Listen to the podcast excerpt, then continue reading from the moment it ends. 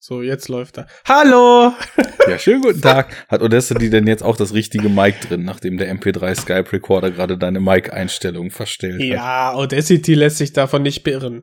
Das ist zwar super hässlich. Aber das hat Aber- Hand und Fuß, ne? Auf jeden das ist vernünftig programmiert. So, So sieht's nämlich aus. alles klar. Also hat Audacity quasi mit MP3 Skype Recorder nicht den lang verschollenen kleinen Bruder, der ins Leben tritt und einem das Leben schwer macht, sondern ist eigenständig auf beiden Beinen und kunstvoll am Aufnehmen, ja? Der läuft. Der nimmt auf.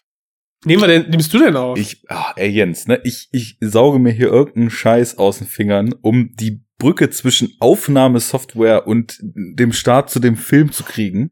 Und du gehst da einfach drüber. Ich rede hier von Kunst, von verschollenen Brüdern, von der dunklen Seite des Daseins. Und du fragst mich schon auf. ist mir doch egal. Ich habe hier technische Probleme. Solange es nur technische und keine psychischen sind, ist ja alles in Ordnung.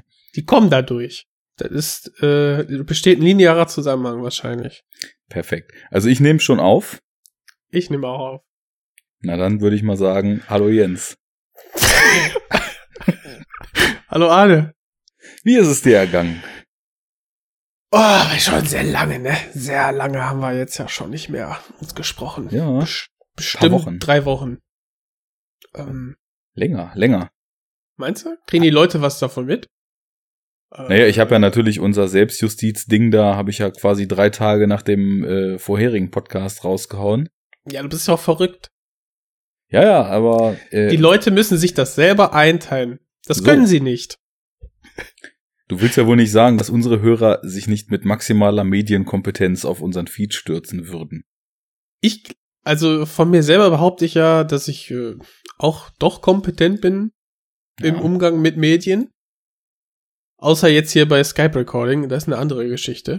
Aber, ey, sobald da irgendwie eine, ein Podcast runter, äh, runterzuladen ist, den ich gerne höre, zack, runtergeladen. Ob ich den dann höre, pff, das kann dauern. Aber mein Lieblingspodcast wie Enough Talk, den höre ich natürlich sofort. Klar. Was gibt's Schöneres, als sich selbst reden zu hören? Ne?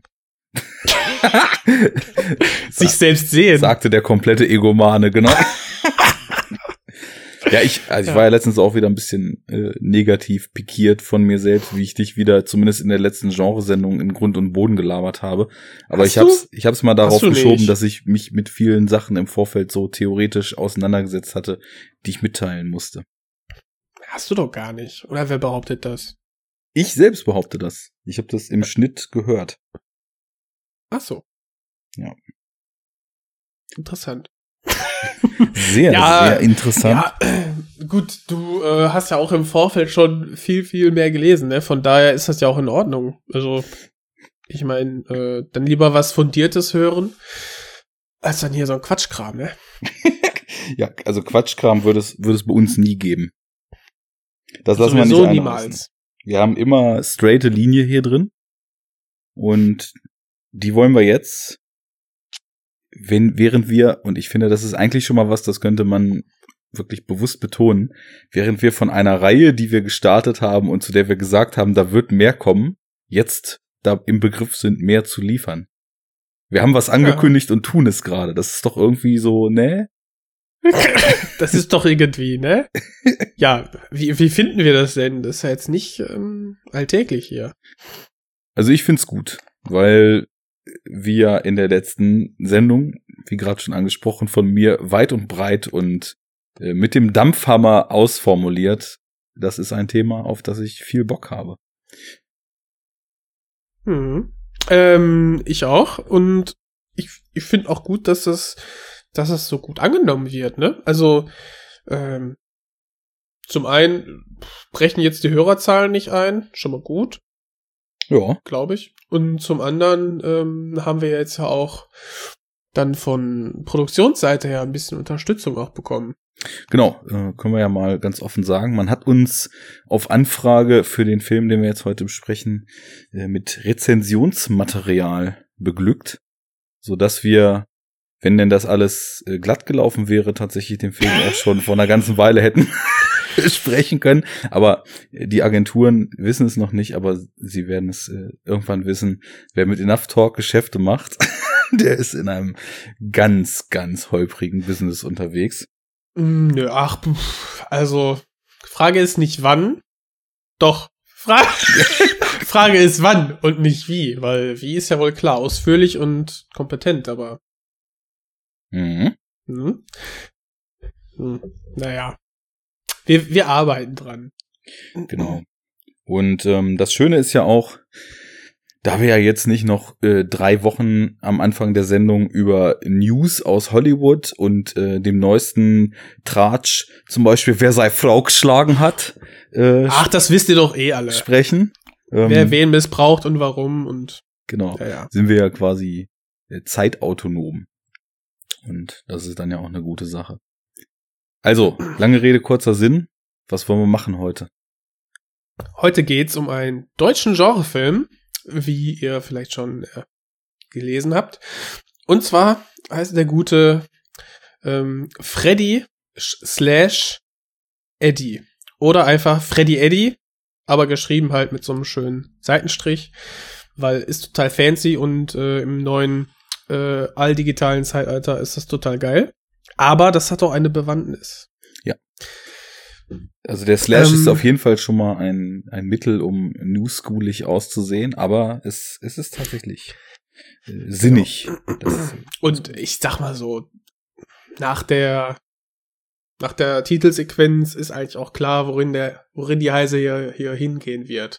Wenn man jetzt weiß, okay, Genrefilm, Freddy Eddy, dann die Titelsequenz, mh, okay. Da geht's doch mit, da geht's doch bestimmt um Persönlichkeiten, die sehr ähnlich sind, wie der Name vielleicht schon andeutet. ja, das könnte sein.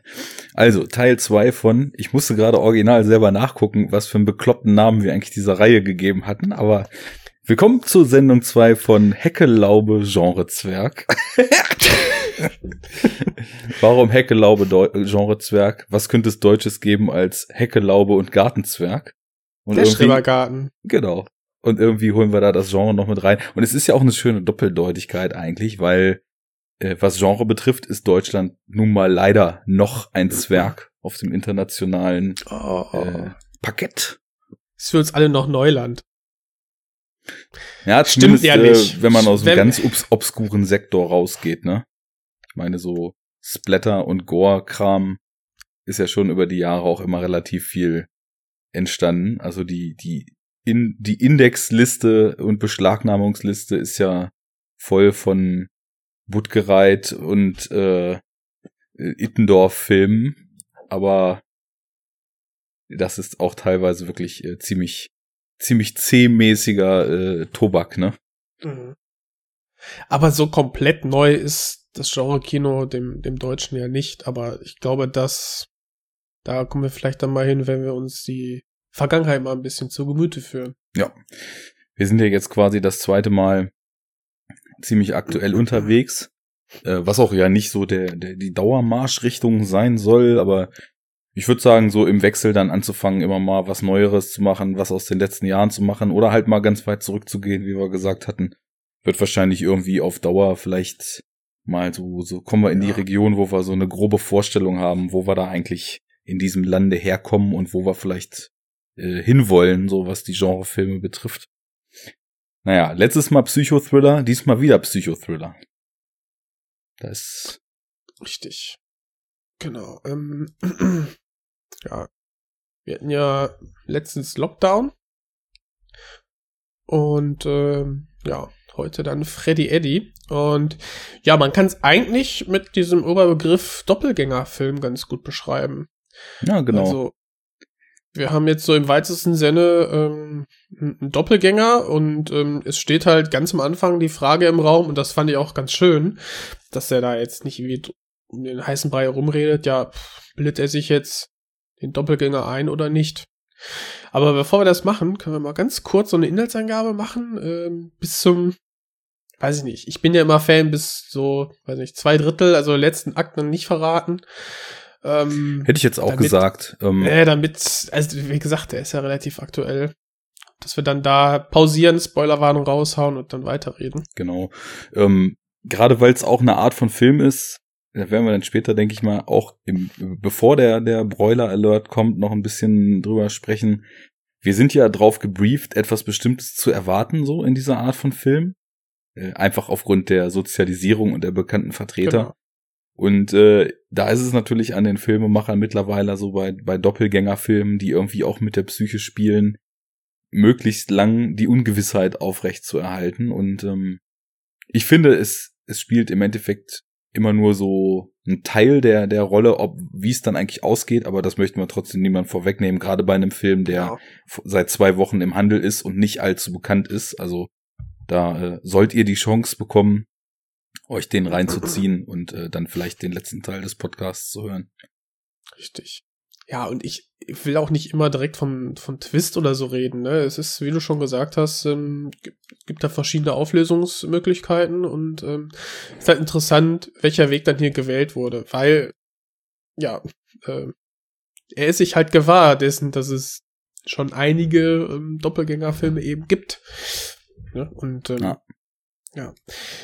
Ich würde sagen, ähm, magst du ganz kurz die Zusammenfassung äh, raushauen und ich, oder wir machen ganz kurz Pause, ich hole meine Notizen. ich ich fange ich fang schon mal an. Ich wollte ich dir diese, diese Ehre gerade zuteil werden lassen, aber äh, wenn du deine Notizen noch holen musst, dann tu das. Gut, ja, ja, ja. ich schwadroniere. Äh, Freddy Eddy, äh, jetzt vor kurzem rausgekommen, am äh, Anfang September, äh, Direct-to-DVD-Release in Deutschland. Ist also, wie wir es eben schon angesprochen haben, Doppelgängerfilm, äh, Mindgame-Film, Psychothriller, irgendwas so dazwischen. Freddy ist Künstler, wohnt ja, im, irgendwo in Franken. Ich will jetzt niemandem vor den Kopf stoßen aus der Gegend, ob das nun Ober- oder Unterfranken oder was auch immer ist. Ich weiß es nicht. Auf jeden Fall sehr klein, sehr idyllisch, ist ein Dorf, ähm, ein bisschen am Gebirgsrand oder sogar vielleicht in einem Tal. Äh, man sieht es nur ab und zu immer so ein paar Panoramashots, dass eben Berge in der Nähe sind. Es ist Winter, es liegt Schnee. Und wir steigen in den Film ein zu einem Zeitpunkt, wo Freddy sich gerade in einem Gerichtsprozess befindet, weil seine noch Frau und äh, mit der hat er auch einen Sohn gemeinsam, der acht Jahre alt ist, äh, ihn angeklagt hat. Er hätte sie beim Fremdgehen erwischt und äh, dann ja den neuen Lover plus sie erstmal ordentlich vertrimmt aufs brutalste. Und ähm, ja, die Situation ist eben, dass er sagt, er könnte sich nicht dran erinnern, er hat es nicht getan und ähm, mehr oder weniger ein Komplott wittert, wo die, sie eben ja versucht ihm das Geld aus der Tasche zu ziehen. Denn was wir so mitkriegen ist, dass Freddy anscheinend mit seiner Kunst relativ erfolgreich ist und äh, auch schon eine Menge Ausstellungen hat und ganz gut davon leben kann, einige Werke wohl schon für viel Geld verkauft hat und äh, anscheinend auch ein ganz gutes Polster auf dem Konto hatte. Also er ist angeklagt, die Frau äh, zusammengeschlagen zu haben. Sie ist natürlich sofort ausgezogen, wohnt mit dem Neuen zusammen. Ja, und äh, dann steigen wir in Freddys Leben mit ein der versucht mit den Folgen dieser Nummer klarzukommen, auferlegt bekommen hat, dass er in eine Therapie gehen soll, ähm, seinen Sohn kaum sehen darf, mit sich selbst hadert, weil er irgendwie so ganz seltsame Stimmungen erlebt und ähm, sich vor allem halt die ganze Zeit, obwohl er eben, damit er seinen Sohn überhaupt noch sehen darf, äh, unterschrieben hat, dass er schuldig ist, trotzdem aber sagt, er war es nicht und äh, warum ihm niemand glaubt. So und nach und nach nimmt in sein Leben äh, eine, eine, eine, ja, andere Person äh, hält Einzug. Und zwar ist das jemand, der genau aussieht wie er. Und äh, wir werden eben so in die Situation geschmissen, uns da positionieren zu müssen, was sehen wir da eigentlich? Also Eddie ist plötzlich Teil von Freddys Leben, sieht aus wie er, ähm, benimmt sich etwas anders, wo der Schauspieler, dessen Namen Jens bestimmt in seinen Notizen hat. Ähm, ja, Felix Schäfer. Felix Schäfer ähm, diese Doppelrolle eben schon schafft, äh, mit, mit zwei verschiedenen Akzentuierungen zu spielen. Äh, auch sehr gut, wie ich finde. Also man, man merkt einen Unterschied zwischen Freddy und Eddie. Aber ja, das auf jeden Fall. manchmal verschwimmt es so, dass man eben doch nicht genau weiß, was passiert hier gerade. Naja, und ähm, dann geht, dann geht die Handlung so ihren Lauf. Ähm, er überlegt, bin ich verrückt? Was sehe ich da eigentlich für einen? Er hatte wohl als Kind auch schon mal Eddie als imaginären Freund. Es zieht eine neue Nachbarin hin mit ihrer Tochter, die sich ganz nett vorstellt, mit der er auch relativ schnell mal zu Abend ist und man Gespielt das Gefühl hat, von der bezaubernden Jessica Schwarz, die wieder ins Schauspielgeschäft zurückgekommen ist. ach, war sie da raus? Ja, ich glaube, sie hatte da ein paar persönliche ähm, gesundheitliche Probleme auch. Ich Mhm. weiß nicht, ob es jetzt so Magersucht und so war, aber die war mal relativ groß so als, also, das heißt groß, aber sie war schon relativ bekannt als deutsche Schauspielerin und dann gab's längere Zeit Sendepause. Ja. Die genaue Begründung weiß ich nicht, bin da immer ganz schlecht und interessiere mich auch nicht so für Gossip. Geht mir ähnlich, ja. Aber ähm, hat mich gefreut, sie mal wieder zu sehen. Und sie sieht äh, gesund und gut und munter aus. Mhm. Äh, und ist auch äh, mit einer gewissen Spielfreude dabei, das muss man schon sagen. Ja. der Film ist schon 2016 entstanden, ähm, hat zwei Jahre Festivallauf hinter sich, also sie ist dann Mhm. anscheinend auch 2016 da wieder vor der Kamera gewesen. Naja, und ich habe mich eben ein bisschen in Details verloren, wie das immer so ist, wenn ich versuche, Plots zusammenzufassen. Ich, das kann ich gerne über 40 Minuten ausdehnen. Im Grunde genommen läuft es darauf hinaus, ähm, mit dem Wiederauftauchen von Eddie ähm, hält auch eine Reihe sehr seltsamer Ereignisse in Freddys Leben Einzug. Es passieren Mhm. komische Dinge um ihn rum. Äh, er versucht die Leute davon zu überzeugen, dass er nicht verrückt ist, dass es Eddie tatsächlich gibt. Das Ähm, klappt natürlich super, ne? das klappt richtig gut, weil wenn er dann auch zum Beispiel mal, so wie er meint, von Eddie Videoaufnahmen gemacht hat und die dann seinem anderen Halbbruder, ähm, der von einem anderen Vater ist, aber die, die haben eben die gleiche Mutter, diese Aufnahmen zeigt und er ihn anguckt und sagt, du spinnst, ich sehe hier nur dich, wie du in deinem Atelier durchdrehst, dann ähm, ist das natürlich klar, dass ihm keiner glaubt. Und ja, so spitzt sich die Nummer nach und nach immer weiter zu. Und wie es ausgeht, dann nachher nach dem Spoiler Alert. Aber bis dahin würden wir mal erstmal, glaube ich, ein bisschen allgemein drüber sprechen. Wie hat er dir denn gefallen, Jens? Mm, gut. Ich finde, das war ein, ein guter deutscher Genrebeitrag, wo ich natürlich äh, kritisch ein bisschen was zu meckern habe.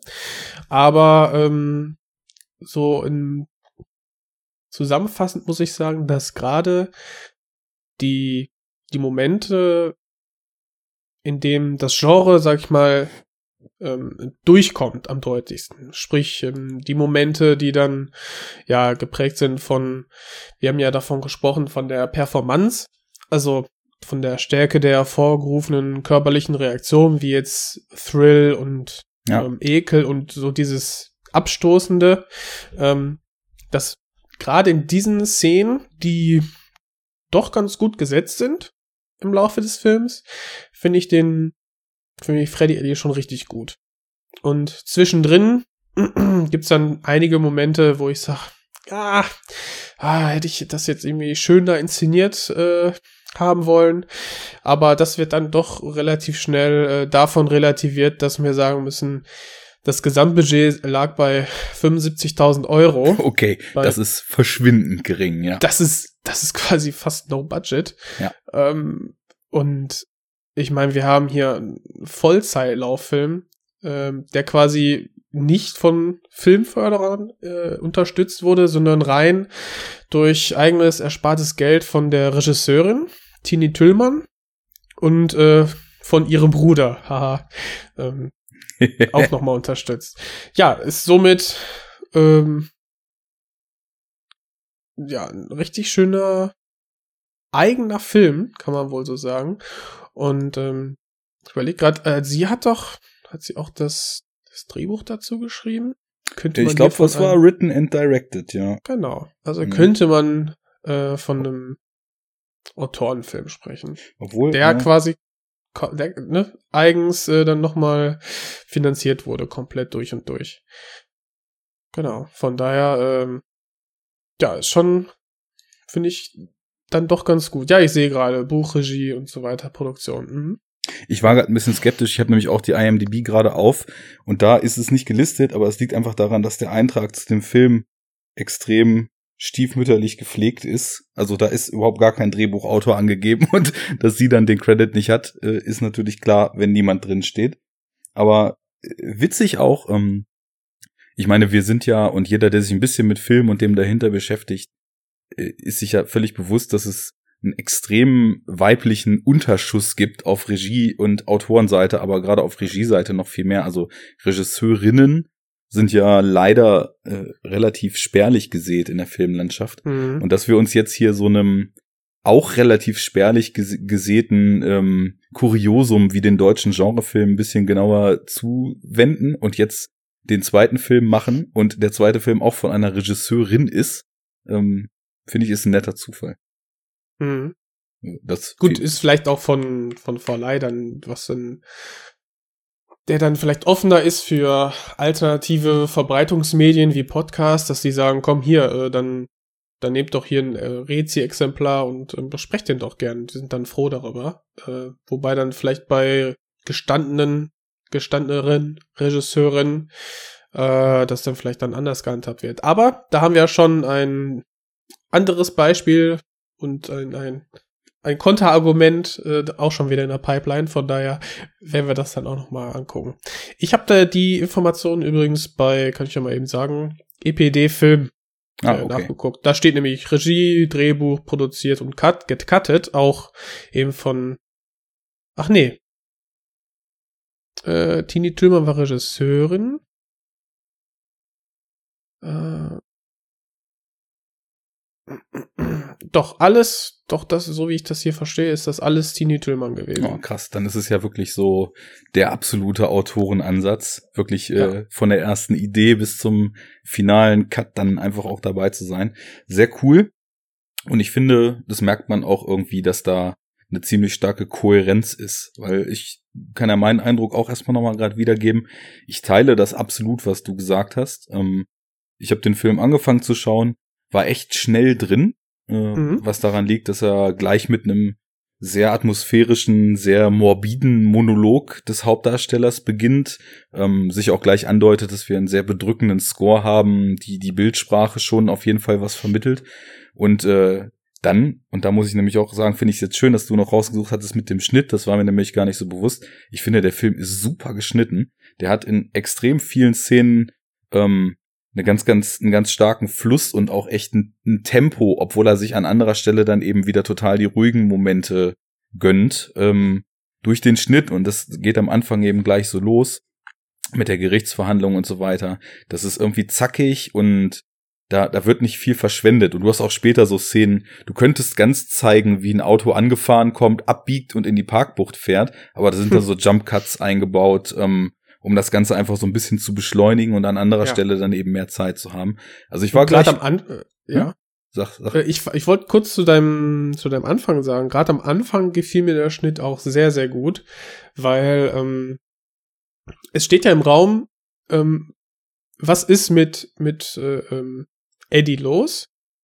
Und ähm, nee, was ist mit Freddy los? Ne? Eddie war ja das alter Ego. äh, was ist mit Freddy los? Äh, steht ja dieser, dieser, dieser, diese Misshandlung und Missbrauch ähm, irgendwie im Raum. Und ähm, ja, da ist halt dann die Frage, weil wir haben halt das Intro gesehen und der geschulte Filmzuschauer denkt sich, ah, okay, da gibt's doch vielleicht eine, ähm, eine unterdrückte, abgespaltene Persönlichkeit, also Schizophrenie, wird dann ja immer ganz schnell äh, bei mir jedenfalls im Hinterstübchen wach.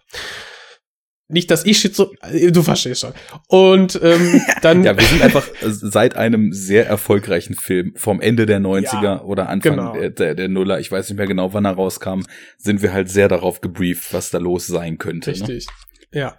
Und ähm, das dessen ist sich ja Freddy Eddie bewusst und spielt halt auch schön damit. Und wir, das ist halt alles über die, über den Schnitt dann gelöst, dass wir einfach Auslassungen haben, äh, die ja im Film normal sind, aber ähm, aber hier ein bisschen, bisschen mehr ausgelassen wird richtig, teilweise als sonst, ne? Ja, genau. Und das, das ist so ein, das ist, das merkt man, nimmt man deutlich wahr und das passt halt dazu, wenn man jetzt äh, auf auf Hints aus ist, also auf Hinweisen, die darauf schließen lassen würden, dass er halt schizophren ist, passt das halt super ins Bild, ne? Weil wenn die eine Person quasi aktiv ist, kann die andere nicht aktiv sein. Genau.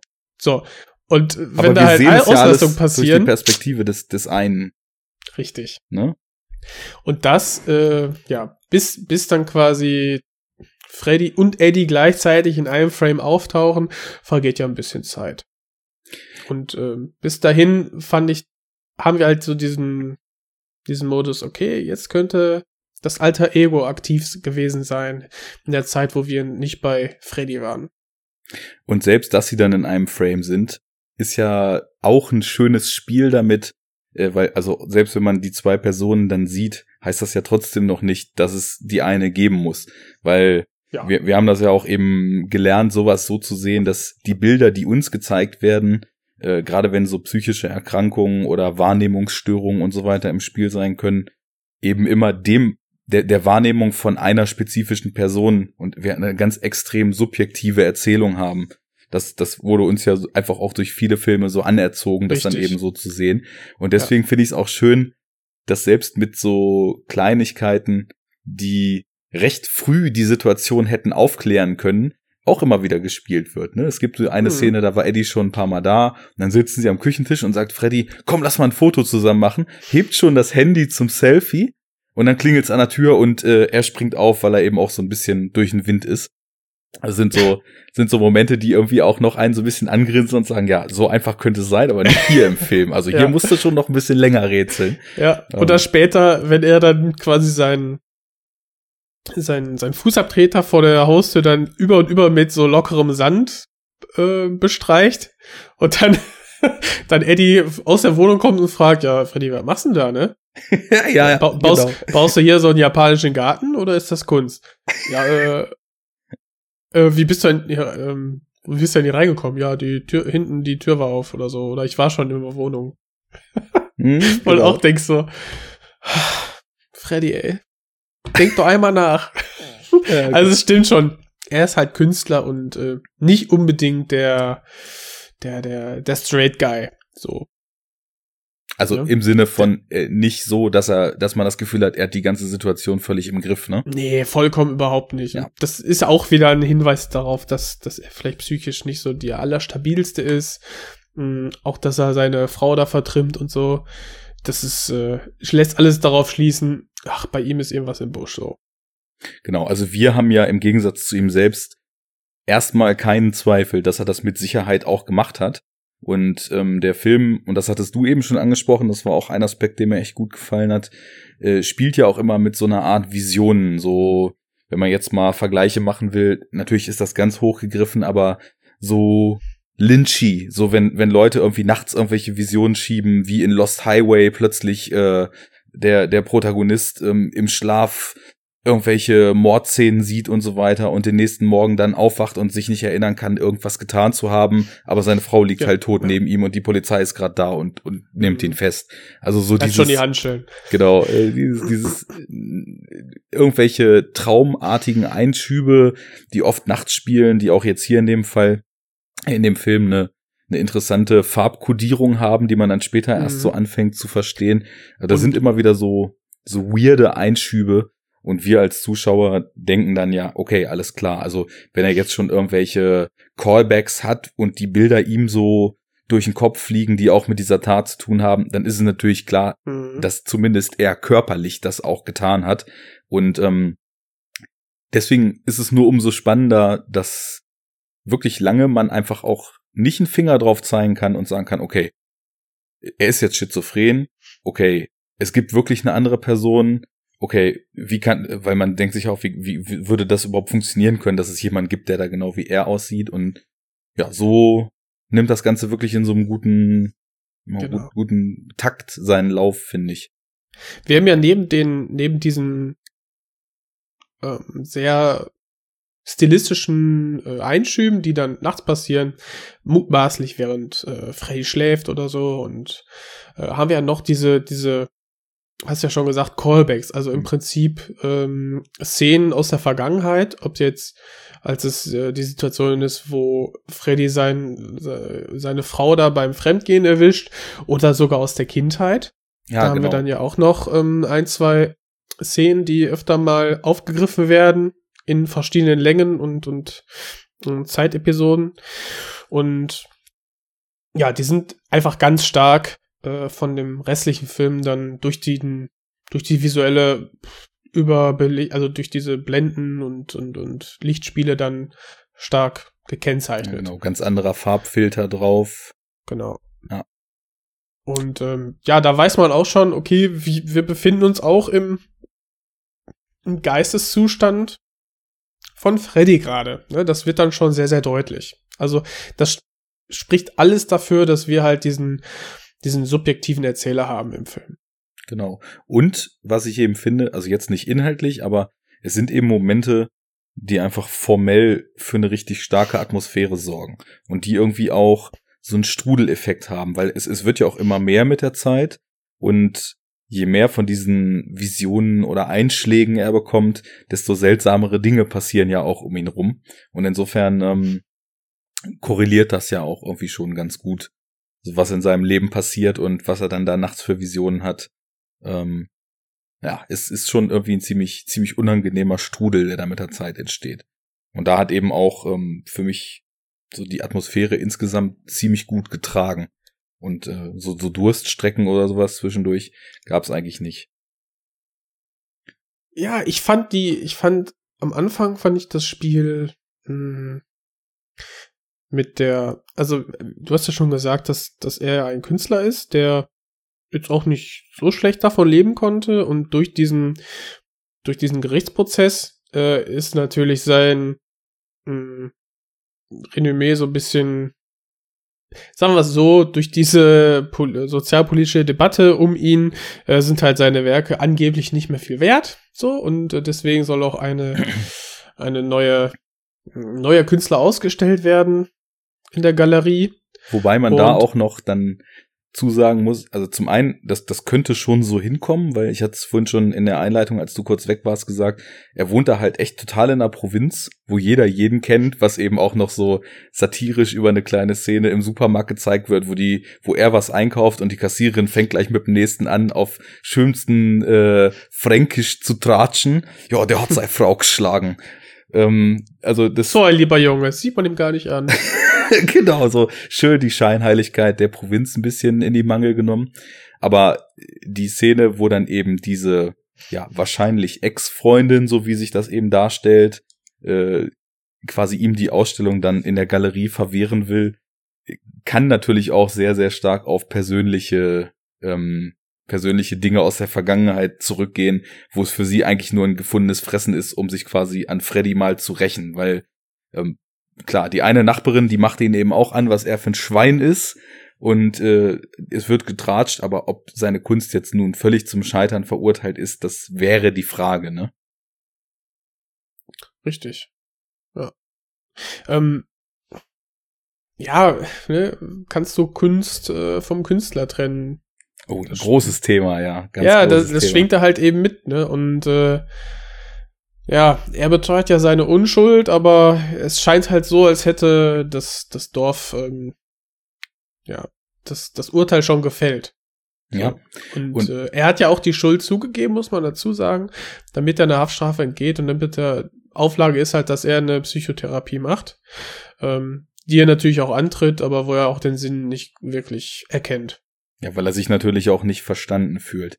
Richtig. Und äh, zu Thema Kunst vom Künstler trennen, ähm, jetzt, wo du es angesprochen hast, also dass das da so mit drin steckt, hatte ich auch schon gedacht, aber eben als es so um die Auslassung und die Zuverlässigkeit seines subjektiven Erzählens ging, da fiel mir auf, dass auch mehrfach im Film thematisiert wird, auch von seinem Halbbruder und ähm, auch über so visuelle Einstellungen, die wir sehen, dass er irgendwie dem Gevatter Alkohol anscheinend in der Lebenssituation, in der er da gerade ist, doch relativ zugeneigt ist.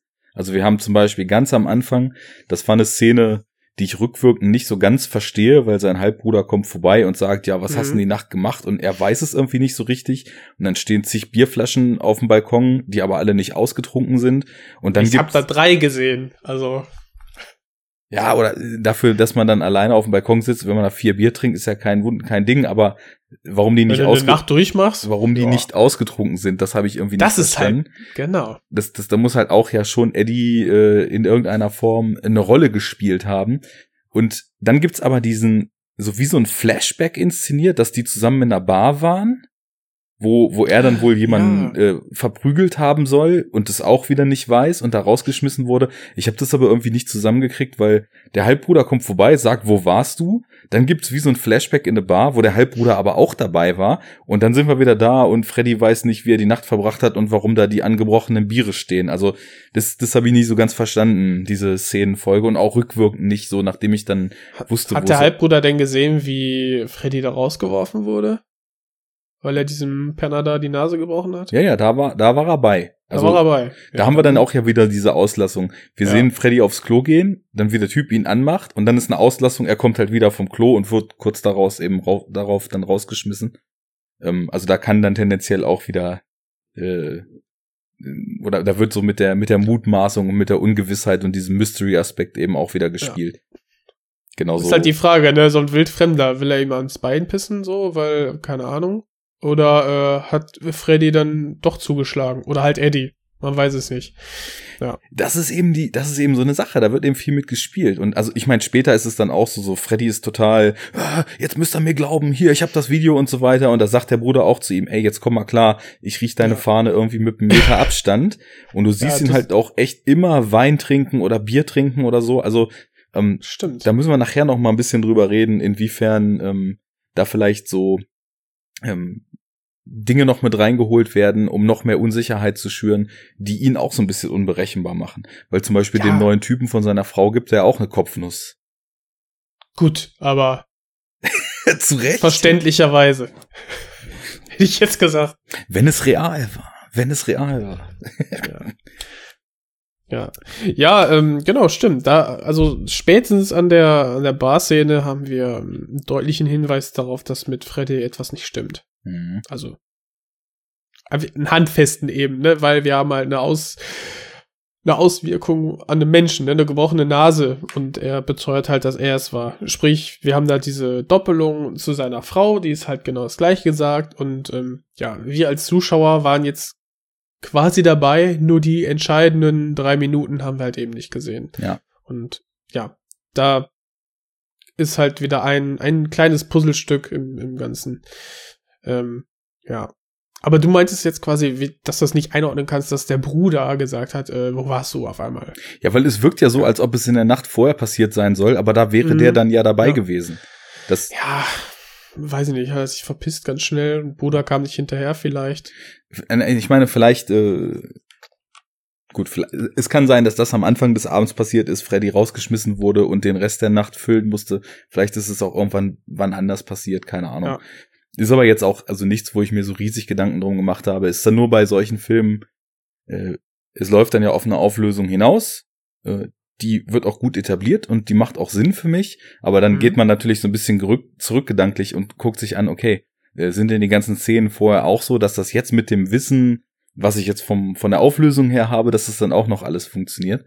Aber dazu später würde ich sagen, weil ich äh, würde vielleicht generell einfach noch mal so ein bisschen ähm, in die Richtung äh, mal gucken, ob das, ob du das auch so empfunden hast, dass einfach auch diese Figurenkonstellationen, wie sie wachsen und die Charakterzeichnungen, die wir von allen Figuren so haben, ob da ähm, irgendwelche groben Schnitzer drin sind oder war das für dich auch so äh, ganz, ganz, ganz natürlich mhm. etabliert, obwohl er halt schon ein seltsamer Typ ist irgendwie, dass zum Beispiel die Nachbarn sich recht schnell mit ihm gut verstehen, wie das Verhältnis zu seinem Bruder ist und so weiter. Ja, ja grundsätzlich ähm, haben wir ja dann doch einen deutlichen Unterschied im, im Charakter zwischen Freddy und den, eben Eddie. Wobei mir äh, Eddie dann ja doch mehr zusagt, einfach weil er, also zumindest am Anfang, weil, weil er, äh, er so jemand ist, so den, ja komm, dann packen wir jetzt das Problem mal an und so. Ähm, ich wollte ja darauf hinaus, dass bei der, bei der Ausstellung ähm, dass dann, dass er quasi Eddie zur Hilfe holt, beziehungsweise er sagt, komm, wir fahren da jetzt hin und ähm, ich spreche da mal mit der äh, mit der Ausstellungsleiterin seiner mutmaßlich Ex Ex-Freundin und da wird dann wird einem dann auch schon gewahr, dass dass er ein ganz anderer Typ ist. Er ist selbstsicher, ähm, er spielt auch so dieses ähm, die sexuelle Spannung zwischen den beiden spielt er aus, äh, bis es dann in diesen zu dieser sehr bedrohlichen Situation kommt, ne, dass er sie dann ähm, feste anfasst und ihr mehr oder weniger deutlich sagt, äh, dass er ja ihren Kopf gegen die Wand ballert, wenn sie nicht tut, was er sagt. Mhm. Und äh, ich finde so dieser dieser Schiff, das war eine richtig starke und beklemmende Szene. Oh ja. Und genau das das, richtige Wort. da- Beklemmend. Ja. Genau, das ist so, so eine richtig schöne, so ein, ein, also die erste von einigen richtig starken ähm, Genre-Szenen, die mir, ähm, ja, dann Freddy, Eddie dann doch echt nach oben nochmal gezogen hat. Ja. In, in meiner Wahrnehmung. Und die auch so eine Unberechenbarkeit noch reinbringen. Also du hast schon das Gefühl, okay, der Hauptcharakter hier, der ist nicht ganz koscher, also irgendwas passiert hier. Und irgendwas Ja, ist, ist da auch in der so Vergangenheit und- passiert, genau. Und äh, gerade, also zu, zu dem Zeitpunkt war es für mich von der Wahrnehmung so, okay, also anscheinend hat er einen weg, anscheinend hat er so eine gespaltene Persönlichkeit. Und was auch gut ist, dass der Film nicht versucht, das irgendwie zu vertuschen, weil das würde halt heutzutage keinen mehr groß vom Hocker reißen, wenn dann hinten Richtig. rauskommt, oh, den gab es gar nicht, weil das ist ein Twist, den hat man irgendwie jetzt mittlerweile, der war irgendwie in, in Fight Club noch frisch oder in Primal 4 war das auch irgendwie fresh, dass da plötzlich dann doch multiple Persönlichkeiten eine Reihe spielte, aber das ist halt 20 Jahre her und da, das haben wir x-fach gesehen seitdem, ne? Und deswegen, es wirkt so, ja, es ist, der ist so ein bisschen die, wie du schon sagst, selbstsichere, aber ich finde nicht eine angenehme Form von Selbstsicherheit. Also es gibt ja so Leute, da hast du das Gefühl, die sind so safe mit sich und die wissen so genau, wer sie sind, was sie wollen, was sie tun. Die gehen halt einfach total offen in eine Situation rein und packen das an, so ohne irgendwelche Selbstzweifel und kriegen dann auch gut was geschissen. Aber Eddie äh, hat eher so die, so, so, so eine unangenehme abusive Art an sich, ne? Also er, er wird ja auch schon so eingeführt, äh, als man ihn das erste Mal dann auf der Couch sitzen sieht, so, so ein paar Kodierungen so für den Bad Guy, ne? Also ist halt gleich mit Kippe und äh, Rotweinglas am Start, hat so eine etwas Genau. geslicktere Frisur, sieht ja auch so leicht aus, als ob er so ganz leicht so ein Mascara drauf hat, ne? Also der, die, die Augenpartie ist irgendwie anders gemacht. Und ja, also so, so das Komplementäre zu diesem Lauchigen, was du eben gesagt hast. Ne? Also Ja, Freddy total. kriegt irgendwie nichts auf Reihe, sieht sich selbst total als Opfer, äh, unternimmt aber auch nicht so richtig die Schritte, um was gegen dieses Opfersein so zu tun und neigt dann auch fast so zur Hysterie, ne? Also nachdem er erfahren hat dann am Anfang irgendwann, dass sein Konto leer geräumt ist und er dann ja irgendwie eine Riesenverschwörung gegen sich wit äh, wittert, ne? Da steckt meine Frau drin und die Bankfrau steckt drin und die wollen alle nur mein Geld und meine Kunst ist doch alles für den Arsch, es geht immer nur ums Geld und fängt ja richtig an zu kreischen und so weiter und dann holt ihn ja Eddie so runter und das ist dann so der erste richtige Auftritt, wo man Eddie dann mal in Person sieht. Ähm, ich finde, er hat von Anfang an schon sowas Unangenehmes und man denkt von Anfang an schon, okay, also wenn jetzt hier Freddy wirklich dazu neigt, gewalttätig zu sein und so weiter, und das ist äh, der dunkle Teil seiner Persönlichkeit, dann Ja. passt das schon ganz gut zusammen eigentlich, Genau. ne? Ja, wir haben da die, auch in der Kleidung hell-dunkel-Kodierung, wie du schon sagtest. Mhm. Eddie ist eher mh, mehr so dieser Straight Man irgendwie. Und ähm, also mir gefiel er am Anfang, muss ich sagen, äh, halt besser vom Charakter. Also dieses, dieses Düstere kommt halt später erst durch, eben ähm, bei der mh, Kuratorin der, der Ausstellung. Ähm, Und bis als dahin, es dann in Richtung äh, Kindesmissbrauch geht, ist spätestens da, Ja. okay, da kommen wir später. Aber äh, am Anfang haben wir halt so, er nimmt halt die Sachen in die Hand, äh, zieht sich jetzt halt auch einfach besser an, muss man dazu sagen. Ne? Hatte immer einen schicken Pulli oder einen Sakko an und so. Und nicht so diese äh, weiten Sackklamotten und so weiter. Also das ist so, er wirkt mehr wie mit beiden beiden im Leben. ja, so das, was wahrscheinlich die Gesellschaft einem vorgaukelt, was erwachsener ist, als das, wie Freddy so lebt, ne? So, Ja, aber wenn er sich auch mit, mit den, ähm, mit seiner Nachbarin unterhält, dann ist er halt auch eher ein bisschen schüchterner und so und, ähm, ne? Also, ist nicht frei von Charme, aber ich fand den, den Charme immer so ein bisschen befremdlich. Hat auf mich halt so gewirkt und ich denke, das war auch so intendiert von. Ich denke äh, auch. Also es war bei mir auch so. Ich, ich weiß, ich hatte mir irgendwann ne? so gedacht, dass er eine schöne, so eine schöne Mitte trifft. Also er wirkt auf der einen Seite schon sympathisch, aber du hast so eine ganz leichte, ganz subtile Creepiness in ihm auch immer ja, drin, ne? Richtig. Und das ist, das sind die Augen und das Lächeln, was dann manchmal nicht immer so zusammenpasst. Ja. Genau. Und bei bei seinem alter Ego war es halt nicht so. Da, das, das war irgendwie, er war ein bisschen düsterer, ein bisschen fordernder, aber das passte alles irgendwie zusammen. Mhm. Ne?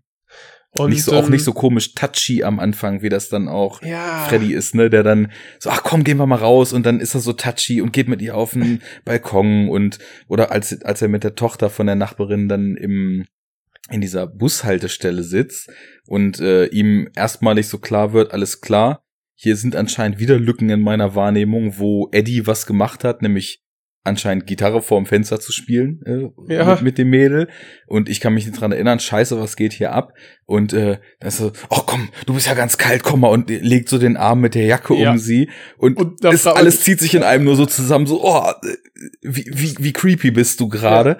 Ja. Und sie kommen gerade vom Eis essen. Genau. Also, dass, dass er ihr nicht äh, sein Kaninchen gezeigt hat im grauen Van da hinten um die Ecke, ist auch alles gewesen. Aber wirklich, also und auch, also da im Schwimmbad und so weiter, also da, das schwingt schon recht früh und auch, äh, ich sag jetzt mal, bei beiden Facetten des Charakters schwingt irgendwie so eine unangenehme Komponente mit, aber so schön und ambivalent eingeflochten halt. Bei, bei Freddy, ja, und bei Eddie ist es halt dann, denkst du dir, der lässt diesen Charakterzug halt ganz vermissen. Er ist halt eher so der aggressivere Typ und so, mh, mm, ne, so die Kombination von sexueller vom Sexuellen und von der Gewalt. Ne? Und sp später, ich greife noch kurz vor, ähm, kriegt man ganz deutlich gezeigt, nein, er ist äh, hat auch eine sehr starke pädophile Ader. Jo. Und spätestens äh, da denkt man sich, okay, er, also Eddie scheint dann, ja, scheint einfach alle Gefühlsregungen von Freddy zu, zu verstärken, äh, was dieses ähm, Verlangen und dieses, dieses Durchsetzungsvermögen, das Gewaltsame dann anbelangt und lässt halt dieses Unsichere komplett vermissen, was ihn dann doch dann zum sympathischeren macht. Ah, er spricht dann ja später auch eben, als Freddy dann plötzlich so ein bisschen auszurasten droht. Äh, also man, dazu muss man jetzt sagen, falls irgendwer jetzt nach wie vor zuhört und den Film gar nicht kennt, wir sehen halt immer mit dieser quasi zweiten Variante seiner Persönlichkeit, Eddie, da sind immer so richtig direkte Unterhaltungen. Also er unterhält sich dann mit seinem Doppelgänger quasi und äh, die diskutieren dann so ein paar Sachen aus und schickt den Doppelgänger dann eben auch in Situationen rein, wo wir dann eben auch diese schönen Auslassungen wieder haben, was du schon meintest. Also wenn der Geist oder wenn, wenn im Körper gerade ein anderer Geist unterwegs ist, dann kann die Wahrnehmung die dessen, die wir eigentlich sehen, halt gerade eben nichts mitkriegen, ne? Und genau. das ist dann auf die Form eben schön aufgegriffen. Aber irgendwann sagt dann Eddie ja auch, was meinst du denn, was ich die ganze Zeit mache, wenn du mich in eine Situation reinschickst? Also ich werde wohl nicht da sitzen und alles ausdiskutieren. Was glaubst du denn, wie ich die Sachen für dich regle? Ne? so mit der Ausstellung zum Beispiel. Mhm. Ähm, ja, also finde auch, dass, dass die beiden, ähm, es ist schön gemacht, weil sowohl eben, wie es geschrieben ist und dann eben auch, wie es dargestellt ist, man schon das Gefühl hat, dass das zwei verschiedene Charaktere sind, die verschiedene Seiten haben, beide auf ihre eigene Art irgendwas Sympathisches an sich haben, aber auch irgendwas schwer greifbares und Unangenehmes. Ja. ja. Und bei der Nachbarin ähm, von Jessica Schwarz da gespielt, scheint ja auch nur so ähm, im, zwischen den Zeilen durch, dass anscheinend bei ihr auch nicht alles so glatt lief bis jetzt und sie deswegen vielleicht auch relativ offen ist, ähm, recht schnell sich auf so jemanden einzulassen, der ihr positiv begegnet, oder? Die Nachbarin an sich jetzt? Ja, so ihre ja, also ganze Figur, weil ich meine, dafür, dass man den Freddy als relativ creepy zeitweise auch empfindet, äh, lässt sie sich ja schon irgendwie auf ihn ein und dann schickt sie ihn ja sogar zum, zum Schwimmen mit der Tochter und seinem eigenen Sohn so als, als Aufsichtsperson. Also da muss mhm. ja ne, ein Vertrauen recht schnell da sein. Ja, also er ist ja, er ist ja ein, ein Charakter, der jetzt aus dem, zum ersten, also auf dem ersten Schein nicht, nicht unsympathisch zu sein scheint. Und ich sag mal so, so vom Äußerlichen denkt man auch, ja, der, der wird mich jetzt nicht groß, äh, äh, nicht groß eine Bedrohung sein können. Ne? Und wir haben ja etabliert bekommen, dass die beiden äh, sich schon irgendwie verstehen. Er hat sie eingeladen zum Essen da zum einen Abend und so, ne, wo dann auch die Kleine da durch die ganzen Bilder stromert und äh, er sie dann ein bisschen zurückhalten muss und die Mutter sagt, ja, ja, passt schon, ne, so sind Kinder halt, aber dann gehen die beiden, wie du schon sagtest, etwas touchy auf dem Balkon und so. Wein ist natürlich auch dann deren ständiger Begleiter und so. ähm, ja, es, es, es passt schon. Ich hätte mir ein bisschen gewünscht, dass man, dass man mehr Chemie davon irgendwie sehen kann. Fandst du aber das nicht hätte, da? Es hätte viel, ja, also ich frage mich dann, wie gesagt, auf den ersten Blick ist, ist Freddy bestimmt nett, ne? Ein bisschen durch den Wind so. Aber wenn man sich dann länger, ähm, länger, schon länger kennengelernt hat, ein paar Stunden, vielleicht äh, legt man dann diese anfängliche ähm, Schusseligkeit so ein bisschen ab oder verstärkt sie oder wie auch immer. Also, dass da irgendwie ein bisschen so eine mehr größere Vertrautheit dann irgendwie herrscht, hätte ich mir dann mir gewünscht, aber vielleicht hätte das dann mit dem Konzept dann auch kollidiert, ne, dass dann äh, Freddy dann nicht mehr dieser mh, hm, schüchterne Typ ist. Also so ein bisschen kommt er ja aus sich raus. Es gibt ja später dann auch die Szenen, da will sie noch irgendwas regeln. Ich weiß gar nicht, was das ist. Und er bietet dann auch an, soll ich damit reinkommen? Brauchst du Unterstützung und so? Also. und sie so, nee, nee, das schaffe ich schon alleine. Ja, Fand ich ganz gut. Das, ja. das, da, da merkt man dann auch so, dass er dann vielleicht an den falschen weit, ne? Situationen ne? irgendwie solche Dinge dann anbietet und äh, sie ja. aber auch ihn nicht direkt so voll an sich ranlassen will, sondern ihn schon auch noch so ein bisschen zappeln lassen will, auch wenn man im Vorfeld schon das Gefühl hat, okay, irgendwas ist da so in deren Chemie und da könnte sich auch irgendwas entwickeln, aber sie ist dann eben auch, also dadurch, dass sie ja schon sagt, so, ich wohne jetzt in dem Haus, aber das gehört, ich weiß nicht, was war, ich glaube, meiner Tante oder meinem Onkel Tante, ja. und ich, ich kann da jetzt so lange wohnen, bis die Dinge wieder besser laufen oder bis ich was, was äh, eigenes gefunden habe wirkt ja auch so, als ob sie eigentlich quasi das Gegenstück zu ihm ist und ihre Tochter genommen hat und bei ihrem Mann ausgezogen ist, weil das auch anscheinend nicht gelaufen ist.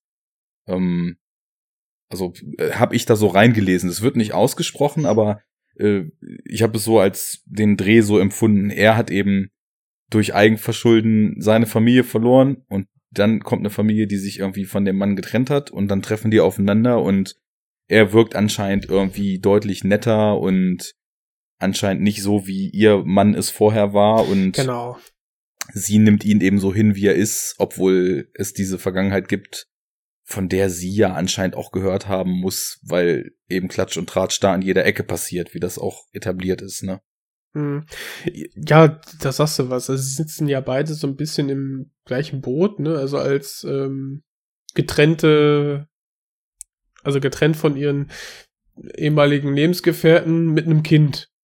Ja, das, ja. also sie ist eine alleinerziehende Mutter ähm, und er kämpft halt noch ums Sorgerecht und äh, ja, ist halt eben auch getrennt von seiner Frau. Von daher hat man da so, kann man da, denke ich mal, so eine Art Grundsympathie erstmal ähm, voraussetzen, weil eben beide eine ähnliche Situation durchleben gerade. Das meinte ich genau, dass also irgendwie ja. allein schon die Situationen so wie Stück und Gegenstück sich erstmal mhm. treffen und ganz gut aufeinander passen. Wobei ist vielleicht auch äh, falsch gedacht, weil wer weiß, was bei ihr los war mit ihrem Typen und dann auf einen Typen zu treffen, den die Frau verlassen hat, weil er sie angeblich zusammengeschlagen hat, dürfte ja auch eigentlich unter normalen Umständen ein rotes Tuch, wie es gar nicht mehr roter sein könnte, irgendwie Aber man weiß es nicht, weil bei ihr wird es, soweit ich mich erinnern kann, nicht ausgesprochen mit der Vergangenheit. Mhm. Ja, das, das zieht sich halt dann ja auch noch weiter durch, durch den Film.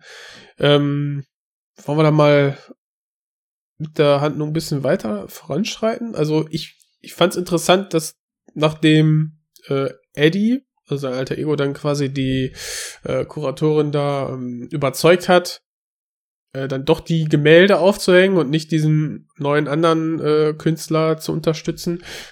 Ja, taucht sie, glaube ich, gar nicht mehr auf. Fand ich interessant.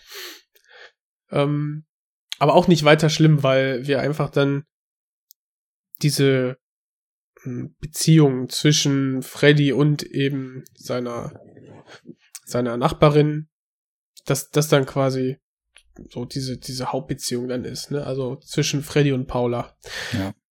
Und ähm, ja, wir haben ja zum einen, hast du ja angesprochen, dann diese Szene da im Schwimmbad, wo er mit seinem Sohn schwimmen gehen möchte und dann quasi auch Paula und Mizi fragt, ne, ob die nicht mitkommen wollen und aber nur die Tochter, also Mizi, dann Zeit hat, dann gehen sie halt da zu dritt.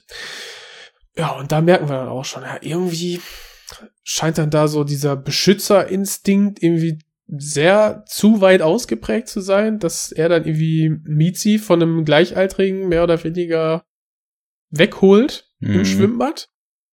Und das auf in so eine besitzergreifende Weise, dass man da schon irgendwie merkt, oh Mann, irgendwie ist das äh, gerade komisch hier. Also naja, dazu das muss dieses man sagen, Wechselspiel zwischen zwischen ja, ach, Freddy ist äh, irgendwie scheint ja doch ein netter Kerl zu sein und äh, irgendwas ist da halt immer noch im Busch, sondern immer wieder eine neue Ebene. Ähm, das schafft der Film dann ja ganz gut. Es, es wird ja vorher schon so zwei, drei Mal dann auch eingeführt, dass er doch das Gefühl hat, dass, dass Eddie dazu neigt, sich sein Leben an sich zu reißen. Ne? Und mhm. da gibt's einmal diese Geschichte mit dem, wo er, glaube ich, die Zeitung holt und morgens guckt dann Freddy aus dem Fenster und sieht Eddie draußen stehen wie er ähm, am Schnacken ist, ne? Und dann kommt er rein, was hast du ihr gesagt und was hast du gesagt, wer du bist? Und Eddie ihn anguckt, ja, was soll ich gesagt haben, wer ich bin? Sie hat nicht gefragt. Ich sehe aus wie du, Mann. und äh, das also hat auch schon so teilweise ein bisschen kleine humorvolle Einschübe auch noch gehabt, weil es schon das Verhalten auch so in sowas hysterisch Absurdes zeitweise dann auch ab, abdriftete. Und mhm. irgendeine andere Sache war, glaube ich, auch noch. Und äh, deswegen, er vermutet ja erstmal Eddie da in dem Schwimmbad. Und, äh, Ach, das war's, ja. ja mit, genau. genau, der mit dem Rücken Ja. zu ihm gekehrt, ja. Ähm, was aber ja auch irgendwie interessant ist, weil er ja auch felsenfest davon überzeugt ist, dass Eddie halt eine reale Person ist, ne? Und später ihn ja dann auch verfolgt und wir dann immer mehr so das Gefühl kriegen, okay, die, diese, dieser Teil von ihm entwickelt jetzt echt ein Eigenleben, was anscheinend Freddy gar nicht mehr im Griff hat und droht ihm jetzt hier alles Mhm. wieder zu entgleiten. Aber das läuft dann ja auch re relativ stark dann schon so auf das letzte Drittel hinaus, wo wir dann auch wirklich äh, bald Klarheit kriegen, was eigentlich abgeht. Ähm, dann wäre die Frage, wann wir dazu mal überleiten. Ich, ich wollte noch eine, eine Szene ähm, ansprechen, und zwar, dass, also, dass, dass wir halt diesen schüchternen, souveränen Teil von Freddy haben, das haben wir jetzt ja schon dargelegt.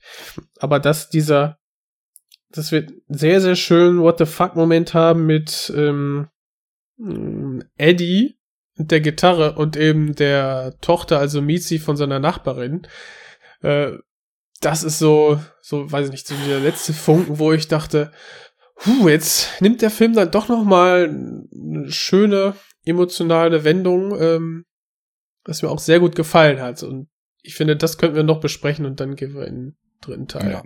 Also gefallen ist da relativ, ne, weil ich eben auch äh, fand, dass das wirklich so eine, eine Szene war, deren unangenehme Ja. Stimmung man eigentlich kaum ertragen konnte, weil es Ja, halt es gefällt dir doch, sag doch ehrlich. Geil. nee, echt Ja, hart. äh, Also, äh, ja. weil das ist auch wieder was. Deswegen, ich hatte so ein bisschen auf Charakterzeichnung und so weiter vorhin noch angesprochen, weil ich eben finde, dass auch die Verhaltensweisen von allen eigentlich ganz schön etabliert sind. Also zumindest sagen wir mal so, wenn wir uns jetzt in so einem Genregerüst bewegen, da wird ja oft so nur das Nötigste über die Figuren erzählt und äh, dann eher so so ein formeller Rausch abgefeuert. Aber zum Mhm. Beispiel, dass sich eben hier auch die Mizi, die Tochter, irgendwie, ja, weiß ich nicht, ob zu, zu ihm hingezogen fühlt, das Richtige ist, aber zumindest irgendwie ihn total faszinierend findet und so weiter. Klar, das Das- verliebt in den. Ja, oder so wirklich so ein Teen-Crush hat. Ja, Es, es wird ja auch gezeigt, dass eben so ihre Hobbys, die sie hat, dass sie gerne singt und so weiter, dann von ihren Mitschülern dann sich eher drüber lustig gemacht wird und er halt mit seiner coolen Gitarre und äh, macht ihr Komplimente, wie gut sie singen kann und sie wollen zusammen was einstudieren und so weiter und anscheinend hat Eddie ja auch extra extra für sie ein Lied äh, komponiert und ihr vorgespielt, Genau. so offscreen irgendwann mal. Also das ist für mich schon sehr glaubhaft gewesen, warum äh, Ja.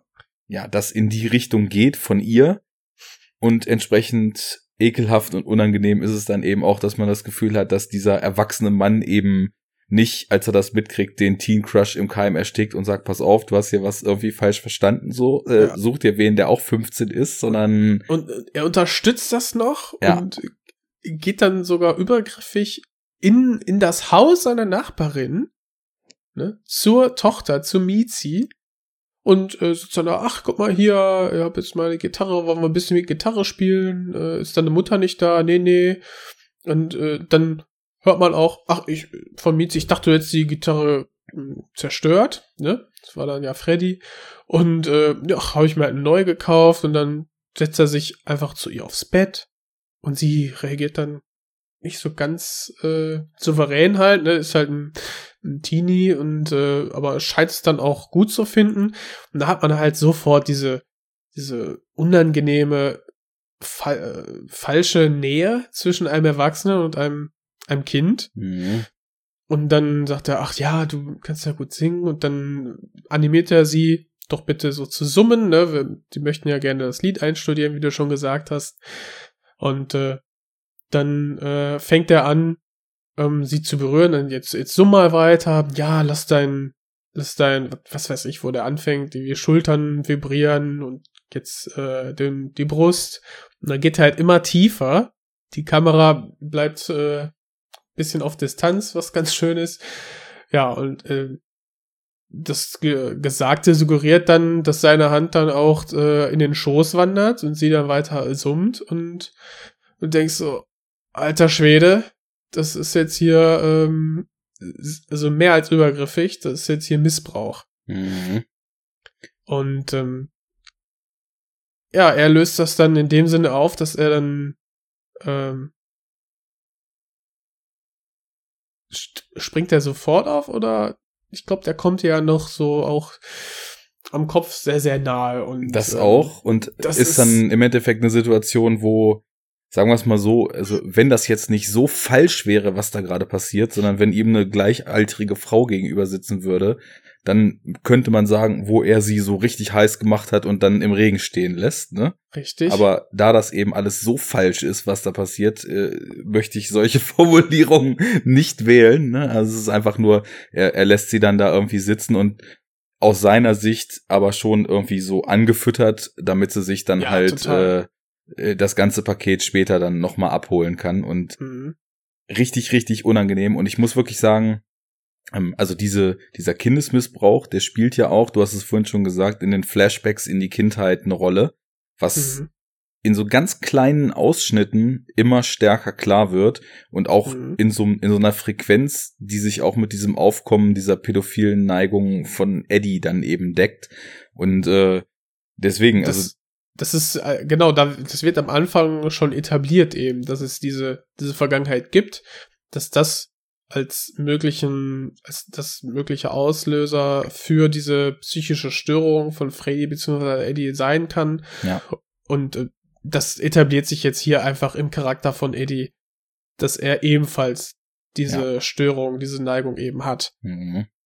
Oh, und wie du schon sagtest, er, er kommt ihr dann halt nahe, füttert sie an, springt quasi auf, lässt es dann dabei bewenden, verschwindet aus ihrem Kinderzimmer und wir sehen dann halt nochmal äh, Mizi, wie sie dann da irgendwie, das fand ich auch sehr schön gelöst da von ähm, Greta äh, Bo Bohakek. Bohakek. Ähm, Bestimmt. Ganz schön gespielt. Laut oder so in den Namen einbauen. Bohacek. Vielleicht, ja. Ähm, dass sie etwas überfordert von der Situation ist, aber trotzdem zugeneigt zu Eddie und, und ja, dieses, dieses verliebte, verwirrte ganz gut spielt. Und das ist einfach, das, ja, sehr, sehr intensiv, sehr schön inszeniert. Also sehr unangenehm. Sehr, Ja. sehr unangenehm. Ja.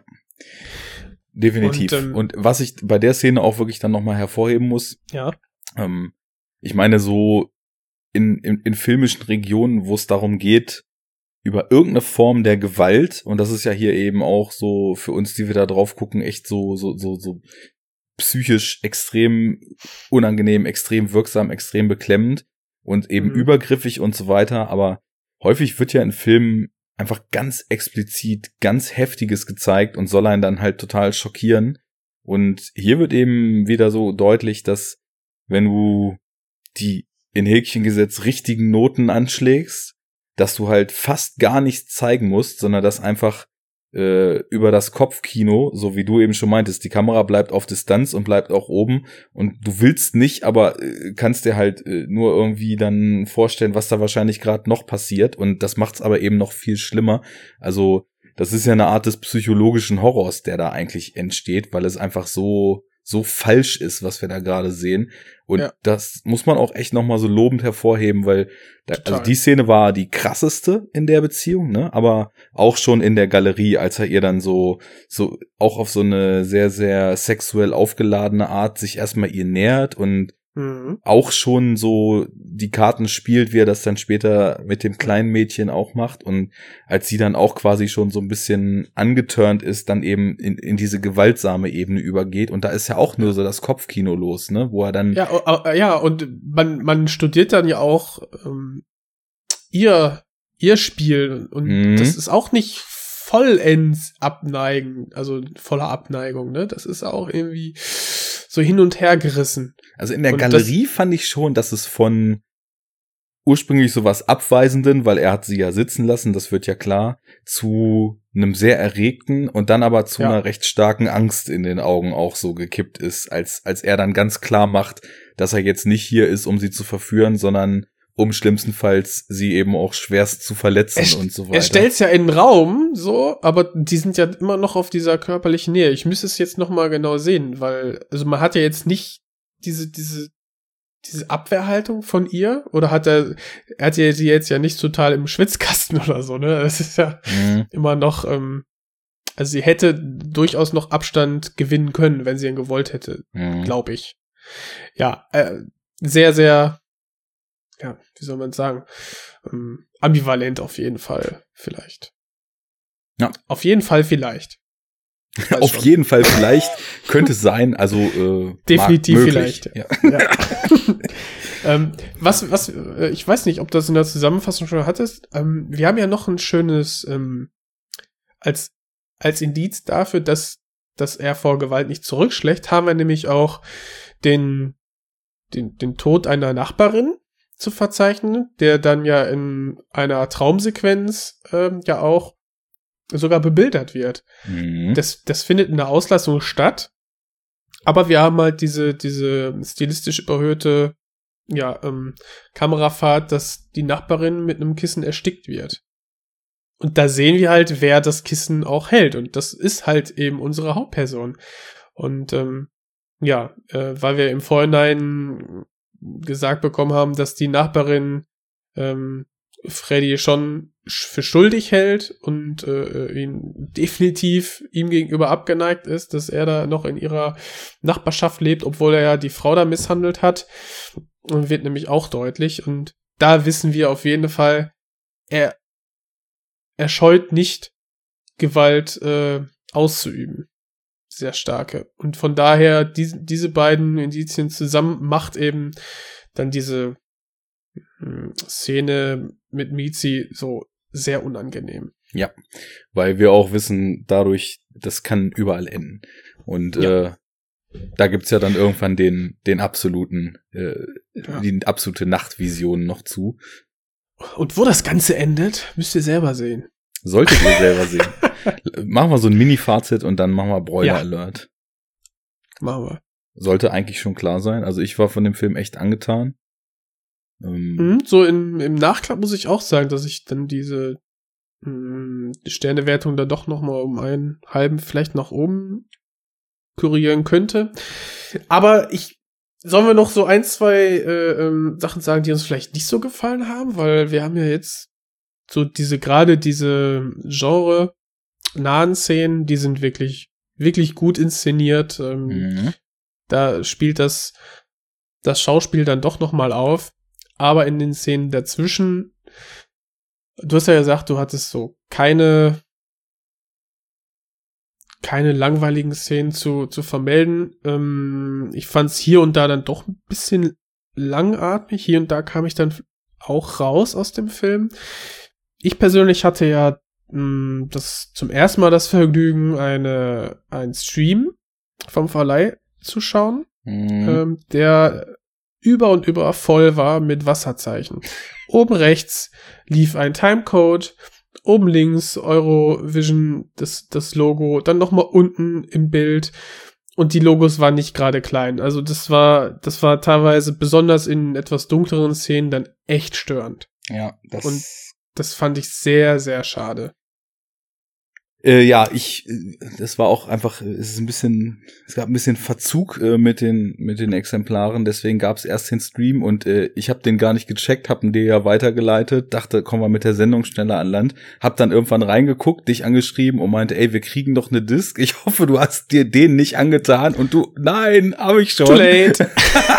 also ähm, wirklich ja. schade, weil ich meine, du kannst einen Film nur einmal das erste Mal sehen und ähm, eigentlich ist das wirklich dann schon äh, relativ ja. suboptimal. Gerade deswegen ja. ähm, bin ich noch froh, dass du trotzdem irgendwie dem Film auch was abgewinnen konntest.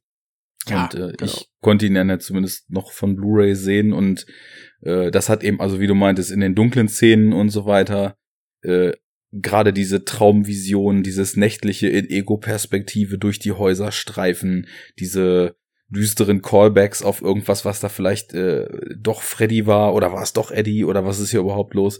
Das hat alles atmosphärisch schon echt gut funktioniert und ich kann mir schon vorstellen, irgendwie mit War ich habe auch schon Filme in, also damals für meinen Blog habe ich auch viele Rezensionsmaterial und so weiter gekriegt und habe auch schon mit Timecodes und Wasserzeichen und beidem und so weiter ähm, Filme gesehen und das ist schon es ist ein bisschen eingeschränkt, sage ich mal. Also irgendwo musste dann auch eine Reißleine ziehen, als ich dann irgendwann mal sowas gekriegt habe und da war ein ähnliches Maß an Wasserzeichen drin und der Film war in Schwarz-Weiß statt in Farbe. Da habe ich dann auch gesagt, ja, Freunde, äh, beim Film gucken geht's irgendwie auch um die Wahrnehmung des Films und nicht irgendwie darum, mhm.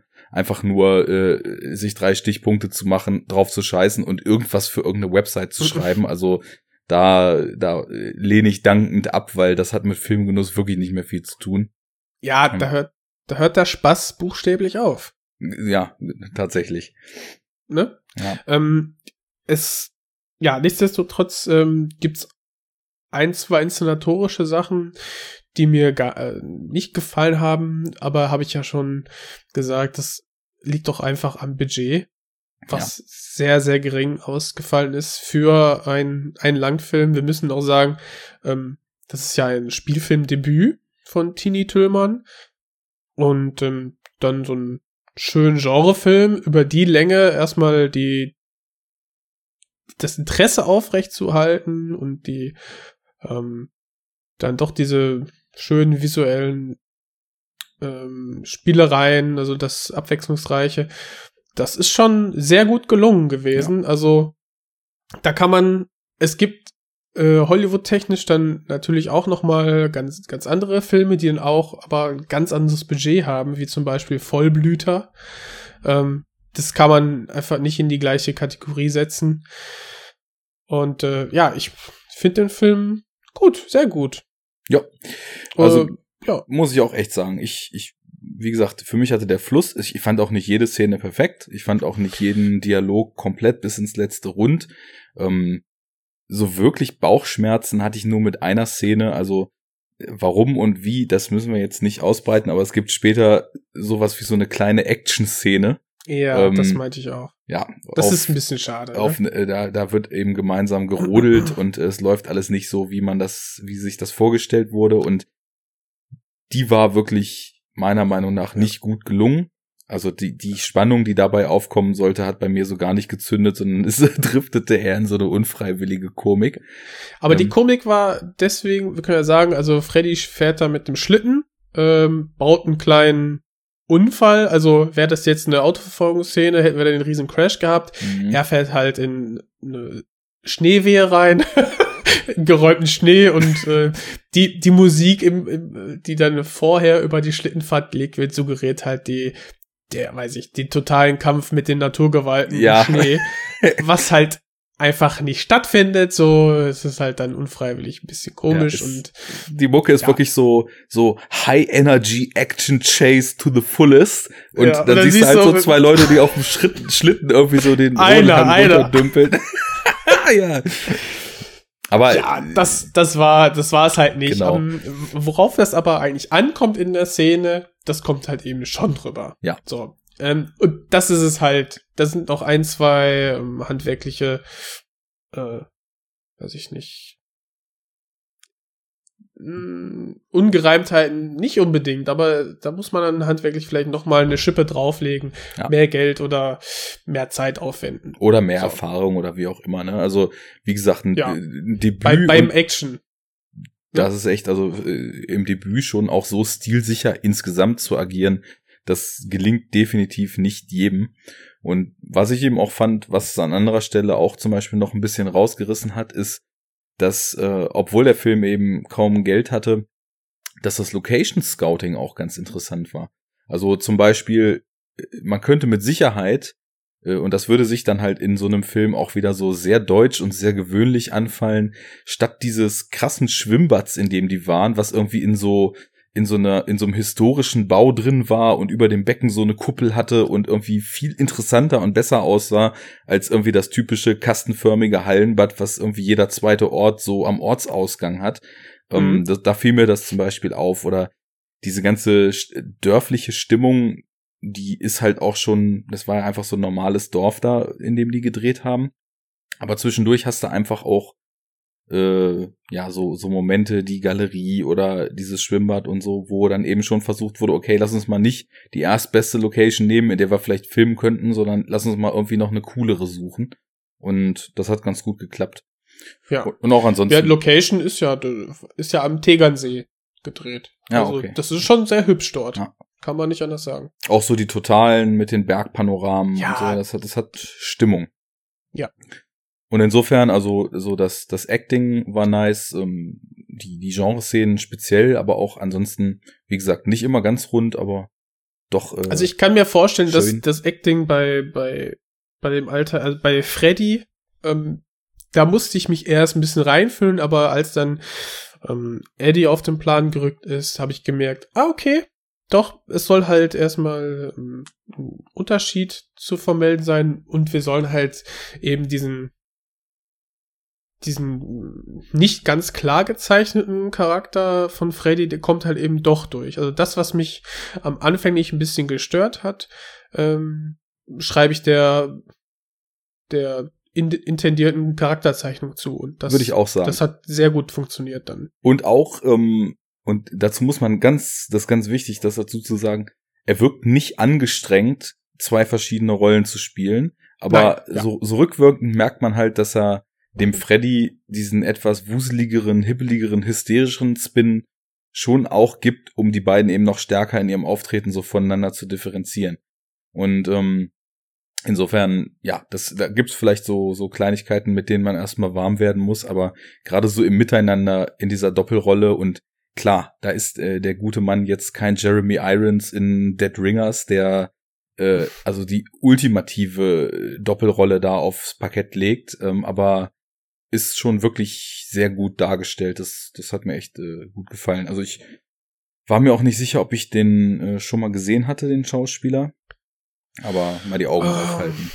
Also Ja, gute ich Leistung. habe jetzt weiß ich jetzt auch nicht, ob ich den hm. Nee, ich glaube ich glaub nicht. Okay, dann würde ich sagen, kauft euch, guckt euch und dann äh, macht ab jetzt wieder an und hört euch den letzten Teil an. Denn ab jetzt all in, äh, Auflösung des Films, Spoiler, äh, Wendungen und aber auch Diskussion eben dieser, ob das denn bis ins Letzte so passt. Jetzt geht's gleich los. Wo ist denn eigentlich dein Soundboard? Hast du eigentlich dein Soundboard gar nicht angeschlossen? Ach so, jetzt gerade nicht, ne. Ja, Ähm, okay. Da hätten wir jetzt eine wunderschöne Sirene setzen können. Ja, ja, stimmt.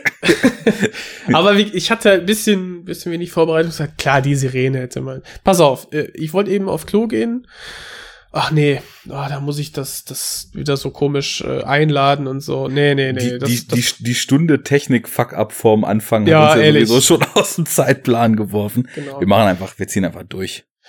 Ja, ich, ich gehe mal kurz auf Klo und dann Ach, aufs Klo geht ja gut. ey. ah, sehen wir uns, hören wir uns in einer Minute wieder. Jo, Oder zwei. Konfirmandenblase. Enough talk! Was passiert denn nach dieser, nach dieser Gitarren? Ach nee, wir können ja, wir können ja, ähm, wir können ja jetzt hier anschließen, dass, dass den einen Charakter und zwar den, den Psychodoc, den haben wir noch gar nicht ähm, besprochen. Stimmt, stimmt. Und ähm, das ist ja, das geht ja dann schon in Richtung Auflösung. Da können wir einfach hier dann ansetzen, würde ich sagen. Genau. Der Psychodoc, äh, Dr. Weiß, gespielt von Burkhard Klausner, sagt Ganz jetzt den meisten wahrscheinlich erstmal nix, aber äh, ich finde, es ist auch ein Gesicht, wenn man zumindest ab und zu mal einen deutschen Film gesehen hat, dann Mhm. dürfte man an dem eigentlich gar nicht vorbeigekommen sein. Genau. Der hat den, der hat den ähm, Fritz Bauer gespielt im Ach. Film Der Staat gegen Fritz Bauer. Ah, okay, den wollte ich auch immer noch sehen. Ja. Mhm. Ich fand den inszenatorisch ganz äh, solide, so. Äh, der wurde ja sehr, sehr gut besprochen. Ich fand ihn so ein bisschen lahm. Also halt so ein gut gespielter Wikipedia-Artikel, so. Das ist häufig dieses Problem, wenn man dann mal so pauschal auf deutsche Filme schimpfen möchte. Ich bin da ja eigentlich kein Fan von, aber eine Kritik, die ich einfach oft habe, ist, dass sie halt so extrem über den Inhalt basiert sind und dabei total vergessen, dass sie halt ein Film sind und das Film tendenziell die Möglichkeit hat, auch visuell was zu reißen und nicht nur inhaltlich, ne? Und der macht es schon besser. So. Ja. Ist einer der guten, besseren, sagen wir mal so. Aber wo ich ihn Aber- z- zum Beispiel herkenne, ist äh, oder, oder sehr, sehr äh, aktiv wahrgenommen habe, war, die fetten Jahre sind vorbei. ähm, der mit äh, Daniel Brühl und ja, jetzt weiß ich nicht, wie man den Namen ausspricht. Stippe Ercek, Ercek, weiß ich nicht, ist auch, äh, habe ich jetzt gerade wieder mit Freude, mit großer Freude in Asphalt Gorillas gesehen, den Schauspieler. Ähm, Ja. Ach, das, das ist so ärgerlich. Wir haben ja ähm, in der Lichtburg, wo ich ja arbeite, ähm, haben wir den schön beworben. aha, Ne? Asphaltgorillas und hier und da und äh, ich habe den Trailer, den habe ich ja dir noch empfohlen, den Trailer. Hier, guck ihn dir mal an und so. ja. Dann spielen wir den gar nicht. Ach, Ich so, scheiße. boah, Leute, ey, das könnt ihr doch nicht machen. Aber Ja. auch nicht in den, in den kleineren ähm, befreundeten Kinos dann auch nicht. Weil mir, kam ich mir echt ein bisschen verarscht vor. Aber ich freue mich schon, wenn der irgendwie auf VOD zu haben ist. Ja, solltest du dir, Oder so. solltest du dir antun und äh, Ja, wenn, wenn äh, Hörer irgendwo in Städten wohnen, wo der Film noch im Kino zu kriegen ist. Wir sind ja jetzt hier gerade so im äh, deutschen Genrekonstrukt unterwegs und auch wenn das irgendwie ja so eine Action-Gangster-Komödie Schrägstrich Groteske ist, äh, gönnt euch den mal. Also natürlich kann man da ganz laut schreien, ja, alles nur Plagiat und hier will nur einer irgendwie einen zweiten Drive drehen und äh, bla bla bla. Nein, nicht jeder Film, der Neonlicht hat, will Drive sein. Und auch wenn Autos drin vorkommen, will nicht jeder Film mit Neonlicht Drive sein. Und vor allem, auch wenn, der Film hat einen goldenen Lamborghini. Also, und der Typ, der ihn fährt, ist auch noch SSCO. Also, was braucht man schon mehr an Gründen, als den Film zu, äh, um den Film zu sehen? Ah, naja. Ähm, gut, die, da war der Burkhard Klausen auch, äh, ja, als der quasi entführte, entführte Bonze, den die eben, als ihre Aktionen so ein bisschen aus dem Ruder laufen in dem Film dann dabei. Und da habe ich den irgendwie auch schon, der, der hat irgendwie, der hat was Starkes so, ne? Also, da, der, der hat irgendwie eine gute Delivery in seinem Spiel. Und er ist der Psychodoc und äh, genau. challenged unseren Freddy immer mal wieder ein bisschen. Ja, ähm, wir haben ja schon gesagt, dass Freddy um, also nach dem verlorenen ähm, Gerichtsverfahren ähm, zwar die Schuld eingestanden hat pro forma und auch die Psychotherapie angetreten ist, eben um das Sorgerecht oder teilweise Sorgerecht zu behalten und eben ja, eine Gefängnisstrafe zu umgehen, aber selbst die Schuld nicht eingesteht und da setzt jetzt halt der Psychologe an. Und ähm, ja, er macht dann mit Freddy ein paar Übungen, merkt aber schnell, ja, irgendwie ja, Freddy lässt halt nicht ihn nicht an sich ran, beziehungsweise hält das alles für äh, totalen Quatschkram, ne? Und äh, hat da irgendwie wenig Bock drauf. Und dann fanden die eine Szene ganz gut, wo er sagt, ja komm, stehen Sie mal auf den Tisch, stellen Sie sich mal drauf. Ja, jetzt schreien Sie mal richtig, wie ein Löwe. Wow. Und dann macht ihm das ein bisschen vor und dann, äh, ja, steht er halt auch auf dem Tisch, schreit mal alles raus, ne? Und denkt so, okay, jetzt, jetzt öffnet er sich vielleicht, ne? Und ähm, jedenfalls sagt er auch, ja, hm, was soll das jetzt? Ich bin, ne, ich bin auch normal. Und dann sagt, sagt halt der Psycholog eben, ja, äh, sie stehen hier auf meinem Tisch und schreien ganz laut, also ganz normal sind sie eben nicht. So, und dann, ja. dann denkst du dir so, was ist das für ein Psychologe? So, ne? Nee, er möchte halt irgendwie an ihn rankommen und äh, scheut dann auch diese, äh, diese Verarschung dann halt eben auch nicht. Äh, das fand ich irgendwie ganz lustig, aber irgendwie wurde er erst recht stiefmütterlich behandelt. So in der, in der Geschichte. Und ähm, ja, er ist jedenfalls keine große Hilfe für den Zuschauer, um irgendwie festzumachen, ähm, äh, was ist jetzt mit Freddy los? Ist er jetzt ähm, parallel schizophren oder eben nicht? Oder gibt's da ähm, irgendwie einen Doppelgänger? Oder äh, ist das eine Kombination von beiden? Oder was soll das denn jetzt hier alles? Ja. Und tatsächlich ist es dann ja so, dass ein mh, Bluttest dann doch äh, schneller äh, Licht ins Dunkel bringt, denn mh, die Mutter liest, ähm, also die, die, die Paula liest quasi das, das Tagebuch ihrer, ihrer Tochter von Mizi. Und sie liest halt, halt auch eben, dass sich denn Eddie oder Freddy dann an ihre Tochter ranmachen, geht zur Polizei, äh, die werden dann auch dem Freddy habhaft und äh, ist es nicht so, dass sie dann auch irgendwie den, das Blut entnehmen? Ja, es, es läuft so. Also der Psychodoc, wie wir ihn gerade genannt haben, bietet Freddy an, bei einer Studie mitzumachen. Ach so. da, da soll über ein Blutscreening soll geschaut werden, ob ein Gendefekt im präfrontalen Kortex vorliegt. Denn äh, da hat man wohl rausgefunden, dass eine gewisse Art von Gendefekt in der Gegend des Hirns also zwei Effekte haben kann. Zum einen, dass äh, starkes kreatives Potenzial freigesetzt wird und zum anderen, dass eben ist ja gegeben, er ist Künstler. Genau, das fand ich dann auch wieder schön so, weil äh, das das ist auch noch mal noch eine weitere Unsicherheit, die da eingeflochten wird, wo man dann auch wieder denkt, okay, es passt ja auf ihn, also wird es wahrscheinlich die Schizophrenie sein und ähm, zum anderen, dass man eben diese paranoide Schizophrenie entwickelt. Und dann macht er die Blutprobe, eigentlich, weil er ja zeigen will, er ist nicht schizophren. Und ja, aber er möchte auch Gewissheit haben, ne? Also er Ja, will genau, ja, genau. er ist ja interessiert an der Auflösung, so er weiß ja selber angeblich nicht, was da abgeht. Genau. Deswegen ist er auch voll dabei. Er fragt auch noch, ja, okay, wenn die zeigen kann, dass ich schizophren bin, dann kann sie auch zeigen, dass ich es nicht bin. Und Genau. äh, freut sich. Naja, und ähm, dann kommt eben raus bei der, bei der Blutprobe, dass es da ein Match in einer Datenbank gibt mit einer ganz anderen Person von Ja. äh, wo auch immer. Ich krieg's nicht mehr ganz zusammen. Irgendwie spielt sein Stiefbruder da auch noch eine Rolle, weil Genau, der wird, der wird nämlich informiert. Wir erfahren nämlich, dass der Stiefbruder, der auf Freddy auch so ein, ein Auge auf ihn wirft, der auf ihn aufpasst, klar, sind halt Brüder, die sich auch gut verstehen. Ähm, er kriegt das dann mit, dass äh, Freddy, er wird, glaube ich, informiert vom Doc. Kriegt auf jeden Fall mit, dass er diesen Test macht und fragt sich, ja, hm, wir haben ja die gleiche Mutter, äh, vielleicht soll ich den auch einfach mal machen. ja, genau. Er macht das und da er eben Arzt ist, ähm, kann der auch verbinden, also kurzerhand so den kurzen Dienstweg gehen und mal den, den Studienleiter oder irgendjemand, der darin involviert ist, dann auch anhauen, Ja. fragen, ja, wie ist es denn jetzt bei Freddy und bei mir? Und sagt er ihm nämlich, ja, wir haben hier eine 100% Übereinstimmung, Aber nicht Äh, mit dir.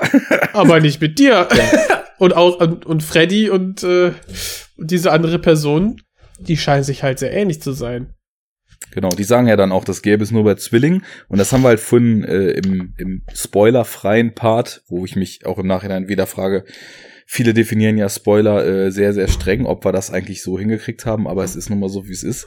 Haben wir das ja gar nicht gesagt, dass äh, der der Halbbruder ihm dann auch noch sagt, weil die Mutter ähm, irgendwann so ein Flash kriegt, ist auch eine creepige Szene und äh, die ist eigentlich total apathisch und spricht gar nicht und dann äh, dann eben Freddy zu sich zieht und sagt, warum hast du ihn umgebracht? Er war dein Bruder und dann wieder apathisch Mhm. da liegt und dann erzählt ihm halt der Halbbruder, dass er einen Zwillingsbruder hatte, der aber wohl Mhm. kurz nach der Geburt verstorben sein soll und äh, dann reimt er sich das ja alles so zusammen. Ah, dann war das auch damals schon Eddie, aber ich wusste ja gar nicht, dass ich überhaupt diesen Bruder hatte und ich wusste schon, dass er Genau. Eddie heißt und so weiter. Und, Und, ähm, und das, das Interessante ist, ich weiß nicht, hm, man nimmt ja alles irgendwo mit und ich glaube bei Dr. House oder so habe ich mal gelernt, es gibt sowas wie ähm, sowas wie Kannibalismus unter unter Föten und oder unter unter Zwillingen im Entwicklungsstadium zum, Ja, zum also Baby. im Bauch noch, ne? Ja. Mhm. Dass die, dass der eine dann entweder ähm, viel mehr an, an Nährstoffen bekommt oder eben, eben so wie das Wort schon sagt, dann diesen anderen Zwilling einverleibt. Also du hast dann quasi so, so Föten, Anfangsstadium mäßig, hast du dann Zellen teilweise und dann einverleibt in, in dem Baby, in dem Fötus des, des anderen Zwilling. Also die werden dann quasi absorbiert die, diese Zellen des, des Zwillings und äh, leben dann noch einfach weiter. Und die können echt krasse äh, Veränderungen im Körper verursachen, so hormonell und Mhm. vielleicht auch geistig. Und das habe ich, dieses Hintergrundwissen hatte ich schon und dachte ich, ach geil, ey, vielleicht geht, läuft's ja auch darauf hinaus oder so. Ne? Ja, so, hat, sowas hatte ich tatsächlich auch gedacht. Ich kenne das nicht von Dr. House, ich kenne das aus Marvel Comics. wo es, ist alle äh, gestört hier, ey. ja, ja, wo es irgendwie bei X-Men, äh, ich glaube in irgendwelchen Runs so aus den Nullerjahren war das, da gibt es so Stories, dass Professor X irgendwie wohl auch noch einen, Zwilling hatte und äh, dann aber im Bauch genau das passiert ist, vereinnahmt und nur er überlebt hat. Ich glaube, so war das. Ich kriege nicht mehr ganz zusammen. Und dann hat aber dieser Evil Twin als reine Energie weiter existiert und ist irgendwann genauso mächtig wie Professor X in irgendeinen Körper gefahren und hatte dann nur ein Ziel. Natürlich, der Supervillain der Supervillains will Professor X umbringen und die ganze Welt mit dazu. Aber Ja, er, er möchte das, das echte Leben des, des einen dann führen. Genau, er möchte das Leben haben. Was ja unser Genau. guter Eddie hier auch will. Ähm, ja, und äh, so, so kommt im Film dann eben raus, dass, dass es einen Zwillingsbruder geben muss, der lebt und der nicht nur irgendwie äh, kurze Zeit nach der Geburt das Zeitliche gesegnet hat, sondern der quietschlebendig auch schon reichlich Zeit in einer Nervenheilanstalt verbracht hat und Mhm. da aber ausgebüxt ist. So. Und der möchte eben das Leben von Freddy führen. Ja. Denn äh, Eddie, so kommt es dann raus, wurde vom Vater ähm, sexuell misshandelt und missbraucht und ist dann eben äh, ja in, in eine Jugendanstalt gekommen und ja, hat dann dort ein äh, schlimmes Dasein gefristet, so wird es ja angedeutet. Und ja, er möchte jetzt halt das, das gute Leben führen, des erfolgreichen Künstlers. Jo. Ähm, da möchte ich dich mal was fragen, weil ich habe dann im Nachhinein so ein bisschen drüber nachgedacht, wie das gemacht wurde und dass es den Zwilling gibt und dass der dann äh, allein gelassen wurde, überlebt hat und dadurch, wir wissen es ja jetzt dann, dass es quasi seine Wahrnehmung aus der Kindheit war, anscheinend auch von dem Vater missbraucht wurde und so, also dann diese psychischen Störungen entwickelt hat. Alles Mhm. soweit okay. Was ich mich dann gefragt habe, und ich habe für mich auch so ein Verständnis dafür klar gekriegt, wo ich dann vielleicht so, so eine leicht übernatürliche Komponente in den Film einfach mit reinlese, damit das so für mich aufgeht. Weil wir haben ja Kleiner Test. Heft raus, Klassenarbeit. Ah, nein, setzen sechs. Wir haben, wir haben ja den ganzen Film über Visionen gesehen. Und diese Visionen waren ja aus Sicht von Freddy gezeigt, ähm, haben aber Taten, die Eddie begangen hat, gezeigt. Wie zum Beispiel, wir können ja jetzt alles sagen, die Katze umbringen. Wie zum Beispiel die Nachbarin umbringen. Wie zum Beispiel äh, mit der Tochter Mizi schlafen statt mit der Mutter. Und, und, und.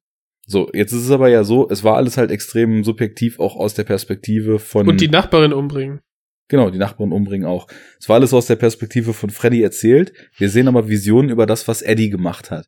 Ähm, wie Mhm. kann man sich, wie kann man das klarkriegen? Also weil Ich habe das so gesehen, weil wir haben ja auch, ähm, wir wissen ja am Anfang nicht, ist er schizophren oder nicht. genau. Und dann gibt's ja auch Szenen, wo wir einfach ähm, dann Eddie folgen. Und dann gibt's Szenen, wo wir, wie in der Verfolgungsszene, die du ähm, besprochen hast, dann auch beide Seiten einmal sehen. Kurz zumindest. Ja. Und ähm, ja, dann, weil wir eben einen unzuverlässigen Erzähler haben, äh, ist, ist uns halt klar, okay, wir haben hier ein Flashback, wir haben Träume, die wir sehen.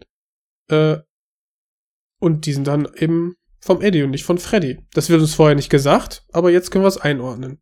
Okay, aber ich und da glaube, wir vorher Szenen haben, wo beide einmal im Mittelpunkt stehen, wo wir halt die Perspektive von auch von Eddie einnehmen, finde ich das äh, in Ordnung.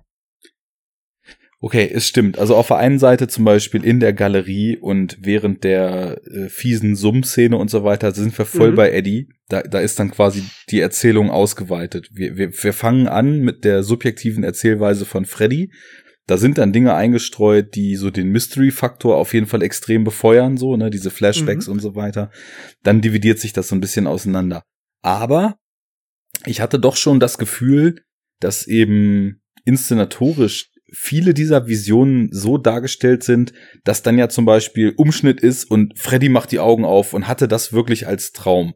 Also zum Beispiel den Sex mit der minderjährigen Mizi. Ähm, aber ich habe es so für mich so einfach verstanden.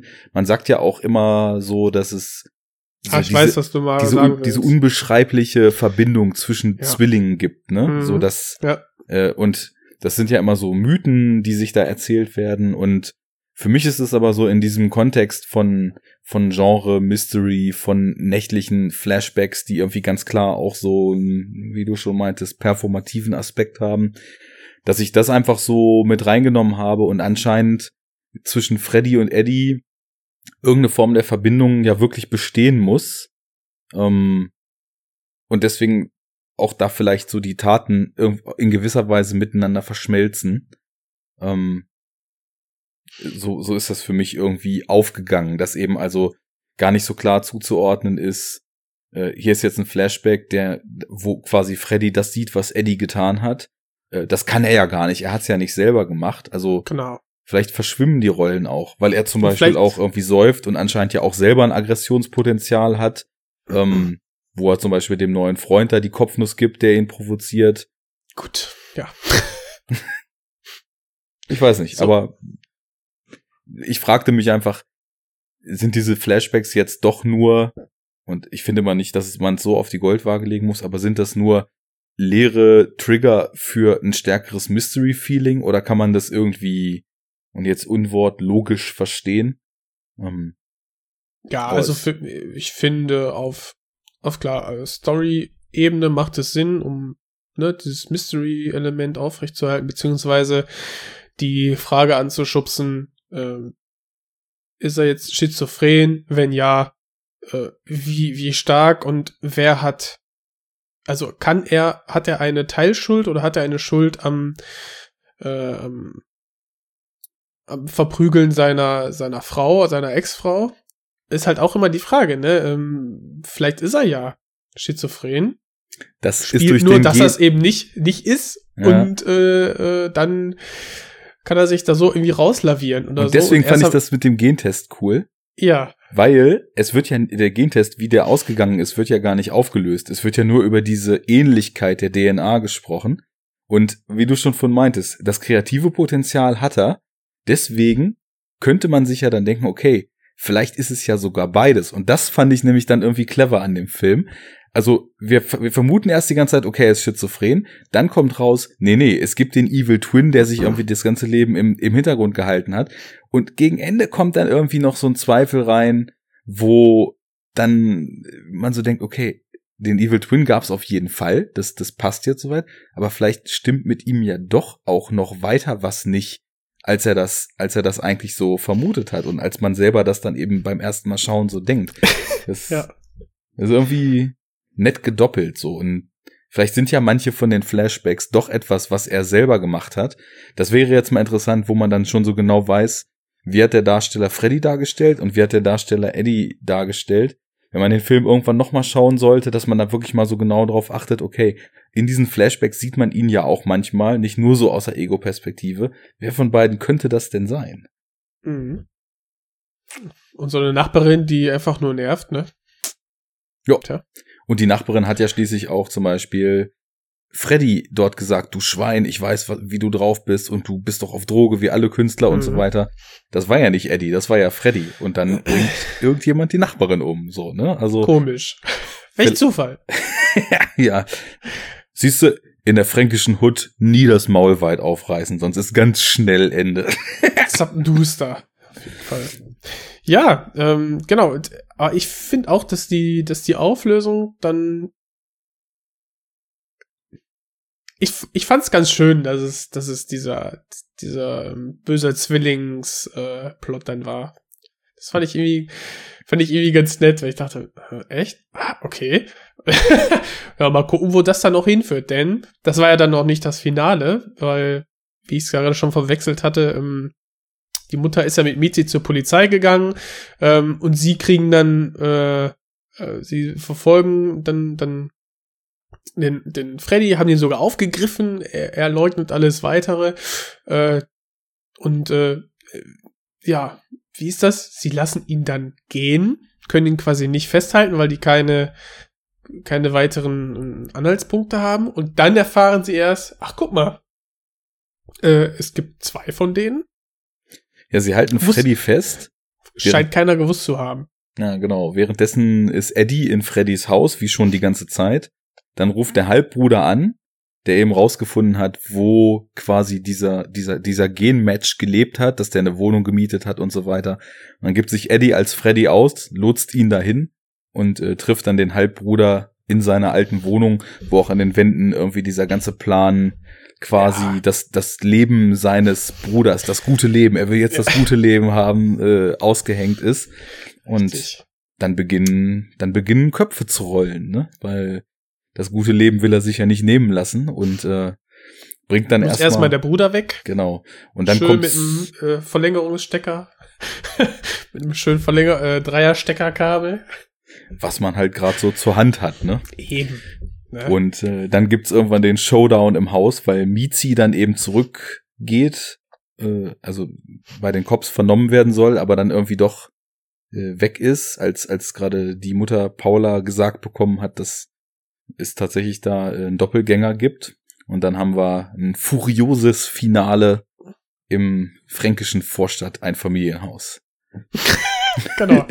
Denn wir haben äh, Freddy, der halt auch nach Hause geht, Eddie, der auf ihn wartet und die beiden kämpfen es dann miteinander aus, Hand, Handkantenmäßig, also handkräftig.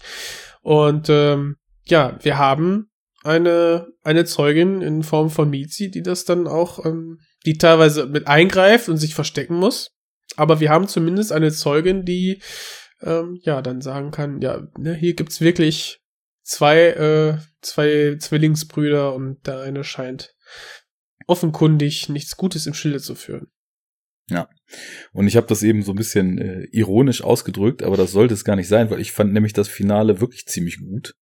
Äh, also es bedient sich dann so gängiger Tropes auch. Also der eine liegt schon und kommt im entscheidenden Moment wieder hoch, aber so score-technisch und inszenatorisch und, ja, und war das echt gut. super gut gemacht und äh, ja.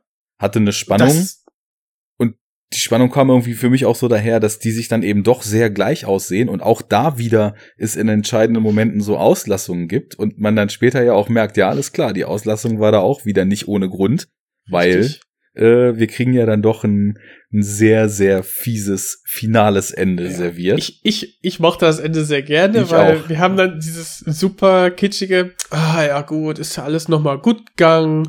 Freddy sitzt schön auf der Parkbank ähm, mit der Paula und die lassen nochmal so das Finale so Revue passieren und ah, bestätigen sich beide gegenseitig nochmal, ja, dass das mit dem Zwilling, das hätte man ja nicht ahnen können und dass er ein richtig fieser Möb ist und so. Und ähm, ja, dann kommen, kommen irgendwie Kinder vorbei. Äh, irgendwie, ne, und denkst du, ja, hm, okay. Und dann sagt Freddy, ach, was hast du denn da? Hast du irgendwie eine Gitarre? Und denkst, ja. Dann nimmt er die Gitarre, fängt an, das Lied anzustimmen und da klickt's dann bei jedem, der vorher den Film geschaut hat, denn ja, Freddy kann ja gar nicht spielen. Es war ja Eddie, der dieses eine Lied einstudiert hat. Mhm. Und da wird dann klar, okay, sie, sie haben den guten Zwilling ein, eingeknastet und der böse Zwilling läuft draußen weiter herum. Und das ist schon, das ist schon echt ganz, echt ganz nett gemacht mit der Musik, denn ja, wir sehen natürlich auch Mizi, die es dann auch mitbekommt. Und sofort einen sehr, sehr vereisten Gesichtsausdruck bekommt. Ja, Logischerweise. sie kriegt da ja noch mal ein nettes Lächeln äh, vom Eddie spendiert, von daher ist das alles wieder wettgemacht, glaube ich. Ja, Ein gutes Lächeln wiegt vieles Ja. auf, ne? Ja, genau. Von den Ja. irre Psychopathen. Da fand ich auch, dass es vorher total cool gespielt war, weil ich hatte halt schon auf der Bank so Zweifel.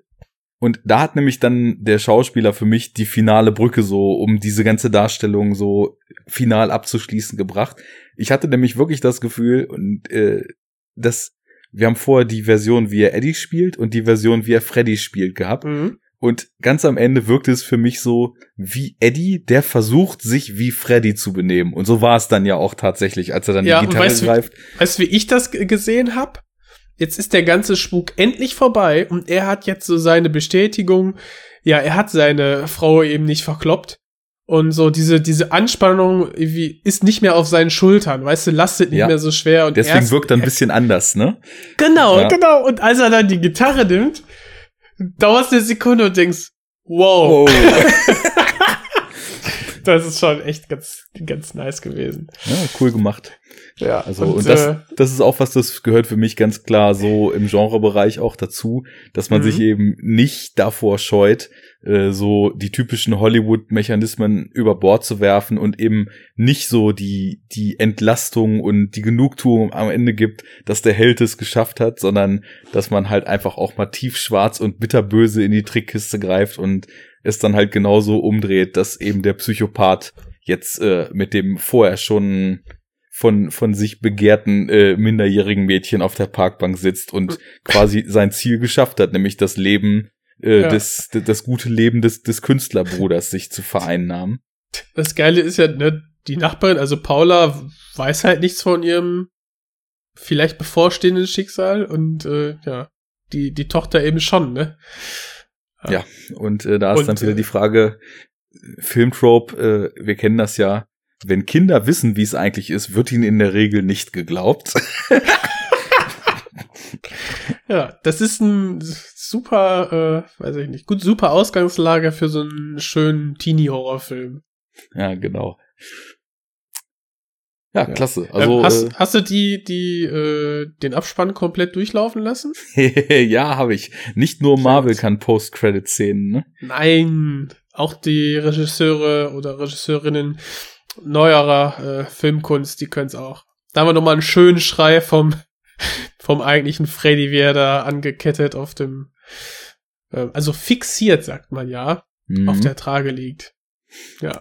Ist dann nochmal noch mal schön. Also ich habe mich sofort an diese Simpsons äh, Horror-Episode erinnert von Barts bösen äh, Zwillingsbruder. Oh ja, stimmt, die gibt's ja auch noch. Die ist, die ist auch Genau. super. Die habe ich auch Wo- Jahre nicht gesehen, aber wo man dann sehr, wo man dann sieht so, ja, und äh, ja, wie konnten sie denn den guten und den bösen Zwilling voneinander unterscheiden? Ja, der böse Zwilling hat ähm, rechts so eine böse Narbe. Die wurden ja bei der Geburt getrennt.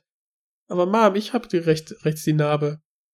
Ach so. Ja, und dann siehst du nur Schnitt, wie, wie dann der Fischkopf fressende äh, böse Zwilling dann unten sitzt bei der Familie und Bart dann oben zwischen den Wänden leben muss. ah ja. Das fand ich ganz schön. Nee, cool. Ähm, dann, ja, glaube ich, sind wir uns einig, dass auf jeden Fall die Auflösung äh, auch als gelungen zu bezeichnen ist und äh, der Ja. Film auf einer coolen Note endet. Auf ja, jeden Fall, äh, ja. Ich hatte mich gefragt, wollen wir denn das tatsächlich äh, noch so als, als Abschluss der Sendung dann immer mal einführen, dass wir diese drei Kriterien noch einmal so raten und dann den Genre-Daumen nach oben oder unten äh, setzen? Ja, das hat, das bewährt sich doch auch bei der Superhero Unit bei euch. Warum nicht? Gut, alles klar. Was haben wir? Äh, Performance, Eskapismus und Fantastik. Also- Genau, also wir haben ja am Anfang aufgeschrieben, ne, das fantastische Element. Ja. Mm, ja, hier haben wir halt diese, diese Schizophrenie, auch wenn es jetzt eher so auch in den wissenschaftlichen Bereich geht, aber wir haben äh, bei der Auflösung, da haben wir jetzt ja auch gerade drüber gesprochen, ähm, die Frage, gibt es sowas wie äh, so eine besondere Verbindung zwischen Zwillingen? Aber was ich äh, am stärksten finde, ist ja, wenn es wirklich zwei Menschen sind, äh, wie schafft es der eine dann wirklich dieses Leben im Verborgenen zu führen? Mhm. Und ähm, da haben wir auf jeden Fall so, würde ich schon sagen, irgendwie ein fantastisches Element.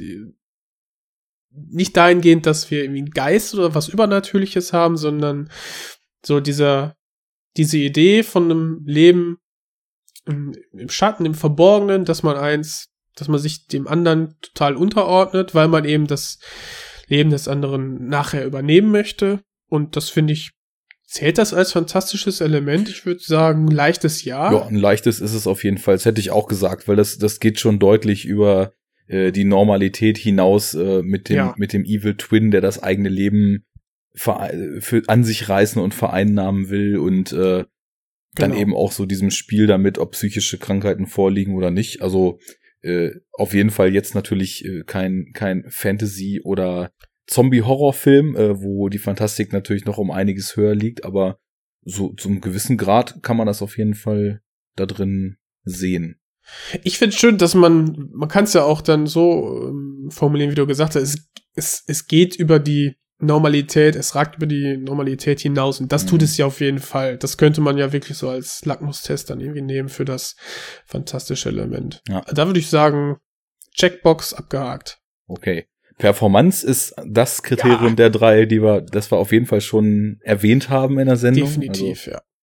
da äh, es sind ja nun auch äh, große Teile der der teilweisen Laufzeit unseres Podcasts jetzt hier drauf äh, gegangen zu beschreiben, wie unangenehm und beklemmend diese Szenen teilweise sind. Mhm. Also da würde ich sagen, ich habe es natürlich auch schon krasser erlebt, aber da, da geht er sehr weit nach oben der Performance Daumen Mhm. und ja dann den Eskapismus. Wie, wie, wie sehr äh, hat uns die Realität eines fränkischen Künstlers dazu verleitet, dem Alltag zu entfliehen? ja, das auch so, schön die äh, Locations auch äh, gewesen sind, würde ich sagen, pff, gehen so. Was Ja. halt diesen Eskapismus ähm, stärker unterstreicht, ist die Frage der Schizophrenie. Hm. Ne? Bist du schizophren? Kannst du dich da, kann man sich da reinfühlen? Wie, wie ist es wohl, schizophren zu sein? Damit spielt der Film halt den, die ganze Laufzeit über. Und ähm, es ist jetzt aber nicht so, dass man sich hin, hineinwünschen würde, ne? Nur dieses, in der, in diesem Gedankenkonstrukt ist man ja schon aus dem Alltag dann selber herausgerissen, schon. Ja, das schon. Okay. Ich, ich glaube für mich persönlich, das, das wird auch noch interessant, weil wir, glaube ich, auch immer mehr dann äh, auch so feststellen, wie wir für uns und auch das, der andere dann jeweils diesen Begriff so definiert. Mhm. Für mich ist Eskapismus immer etwas, was ich eher so mit der Welt assoziiere, ne? Gar nicht so konkret mit den Figuren oder mit den Stories. Also ich habe zum Beispiel gemerkt, dass wenn ich solche Action-RPGs wie äh, Bloodborne oder Dark Souls oder so spiele, dass ich da voll in diese Welt einsteige, das und, und ohne dass ähm, ich groß das Gefühl habe, ich muss mich da aktiv reindenken oder so. Deswegen, ich habe also das für mich oder früher, wenn ich Stephen King Romane gelesen habe, der immer so ganz, ganz detailliert und ausschweifend so die, die Welten und die Settings beschrieben hat. Das hat für mich immer so ein Abtauchen in diese Welt oder so Lovecraft-Literatur, wo du voll so in Mhm. diesem Neuengland der äh, frühen, des, des frühen 20. Jahrhunderts am Start bist, ne? Ähm, da gähnt er erstmal ganz laut. Bist du kein Lovecraft-Fan? nee, also das, Äh. ich, ich hab's, ich, ich, für mich ist es immer mehr so die Welt. Und die Welt war jetzt hier für mich einfach tatsächlich irgendwie so eine fränkische Kleinstadt, ähm, die dann zwar so aufgrund dessen, was in ihr passiert, so ein bisschen weirden Touch kriegt, aber äh, da, da würde mein Daumen relativ weit nach unten gehen.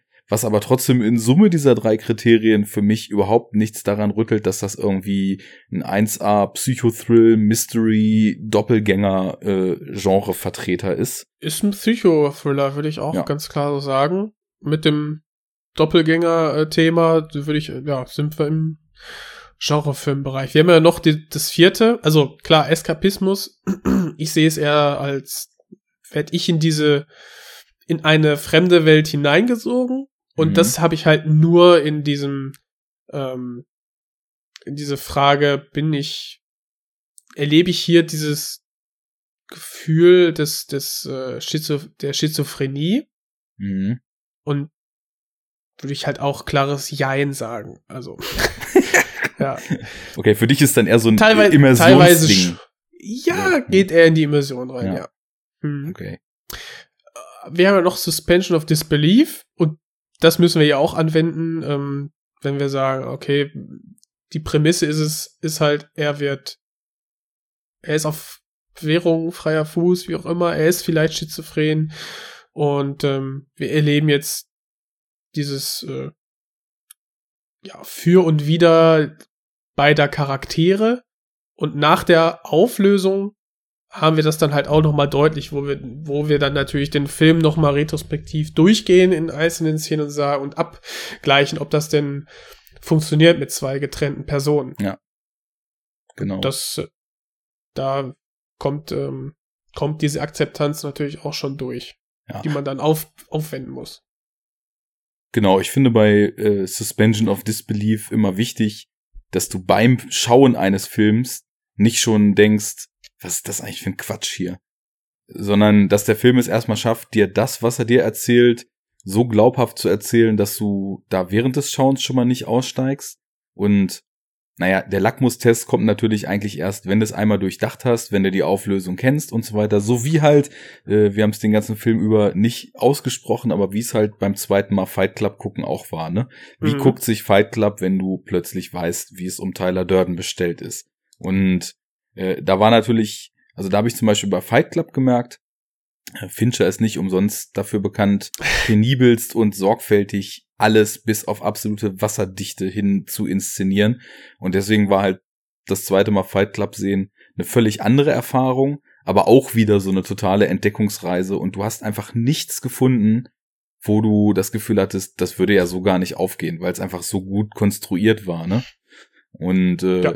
hier weiß ich das jetzt noch nicht. Also ich hatte so selektiv zwei, drei Szenen auch noch ein zweites Mal geguckt, aber nicht den ganzen Film. Äh, auch weil ich ihn schon vor ein paar Tagen gesehen hatte und so kleinere Sachen, die mir jetzt schon entfallen waren, nochmal auffrischen wollte. Ähm, Ja.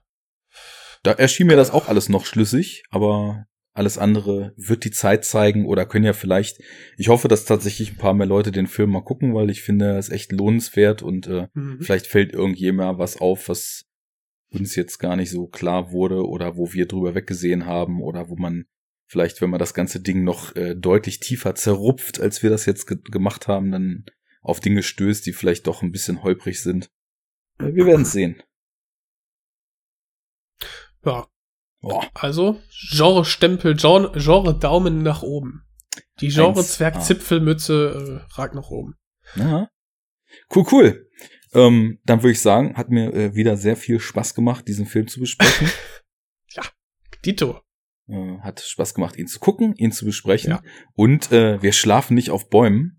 Wir haben schon das nächste Ding in der Pipeline. Und äh, nachdem wir es irgendwie jetzt über Monate immer wieder verschieben mussten, aber dafür jetzt irgendwie auch ein ganz gutes Double-Feature draus machen, es wird auch als Teil dieser Reihe hier, wird endlich mal der gute Merlin, und ich hoffe, man spricht ihn Morzek oder Morzek, ich weiß nicht mehr, wo das Z und wo das C war, Merlin Morzek, sage ich jetzt mal einfach zu Gast sein, äh, wird seinen Kurzfilm, seinen Abschlussfilm 32 äh, vorstellen. Mit uns besprechen. mit Ja, uns besprechen, äh, wird uns hoffentlich über Filmdreh und so weiter ein bisschen was erzählen. Und in dem Film geht's ja um jemanden, der aus dem Business, aus dem, aus dem Gangster-Business ausgestiegen ist und den One Last Job machen muss, um seine Schulden zu begleichen. Und äh, da haben wir ein schönes Double Feature gefunden, denn es kam vor kurzem auch Nur Gott kann mich richten raus. Äh, In die Kinos. Und jetzt auf DVD Blu-ray. Genau, jetzt im Heimkino verfügbar äh, der neue Film von Özgur Yildirim mit äh, Moritz Bleibtreu und Birgit Minichmeier und vielen anderen äh, mehr oder minder bekannten und sehr guten Schauspielern. Und äh, den werden wir mit ihm gemeinsam auch besprechen und haben vielleicht dann so ein bisschen die Abfolge, ähm, wie ist es, wenn man den letzten Job noch durchzieht und wie ist es, wenn man aus dem ganzen Gangster-Ding raus ist. Und ich würde es auch sehr interessant finden, weil ich habe den Film jetzt schon gesehen und ich fand ihn extrem krass, muss ich sagen. Also der hat mich echt aus den Socken gehauen. Und äh, da interessiert mich natürlich auch der Blick von jemandem, der auch selber schon mal Filme gemacht hat, drauf. Man, der selber Gangster ist, ja. genau, der die Hood sein Leben lang reguliert hat und jetzt äh, uns mal erzählen wird, ob äh, der gute Bleibtreu die M16 denn da auch richtig bedient. so ist ja, das ich Business. Glaub, das, ich freue mich drauf. Interessant. Ja, ich auch. Ähm, das, da kommt äh, was auf euch zu. Ich hoffe, ähm, Freddy Eddy, die Besprechung hat euch auch gefallen und dass ihr auch das nächste Mal wieder einschaltet. Wenn es heißt Gartenhecke. ich dachte hier Gartenhecke, Gartenlaube, Genrezwerg. Ja, das auch, aber vor allem Enough talk. Now get to the chopper. Wir sind raus. Ja, wisst ihr Bescheid. Haut rein. Ciao. Ciao.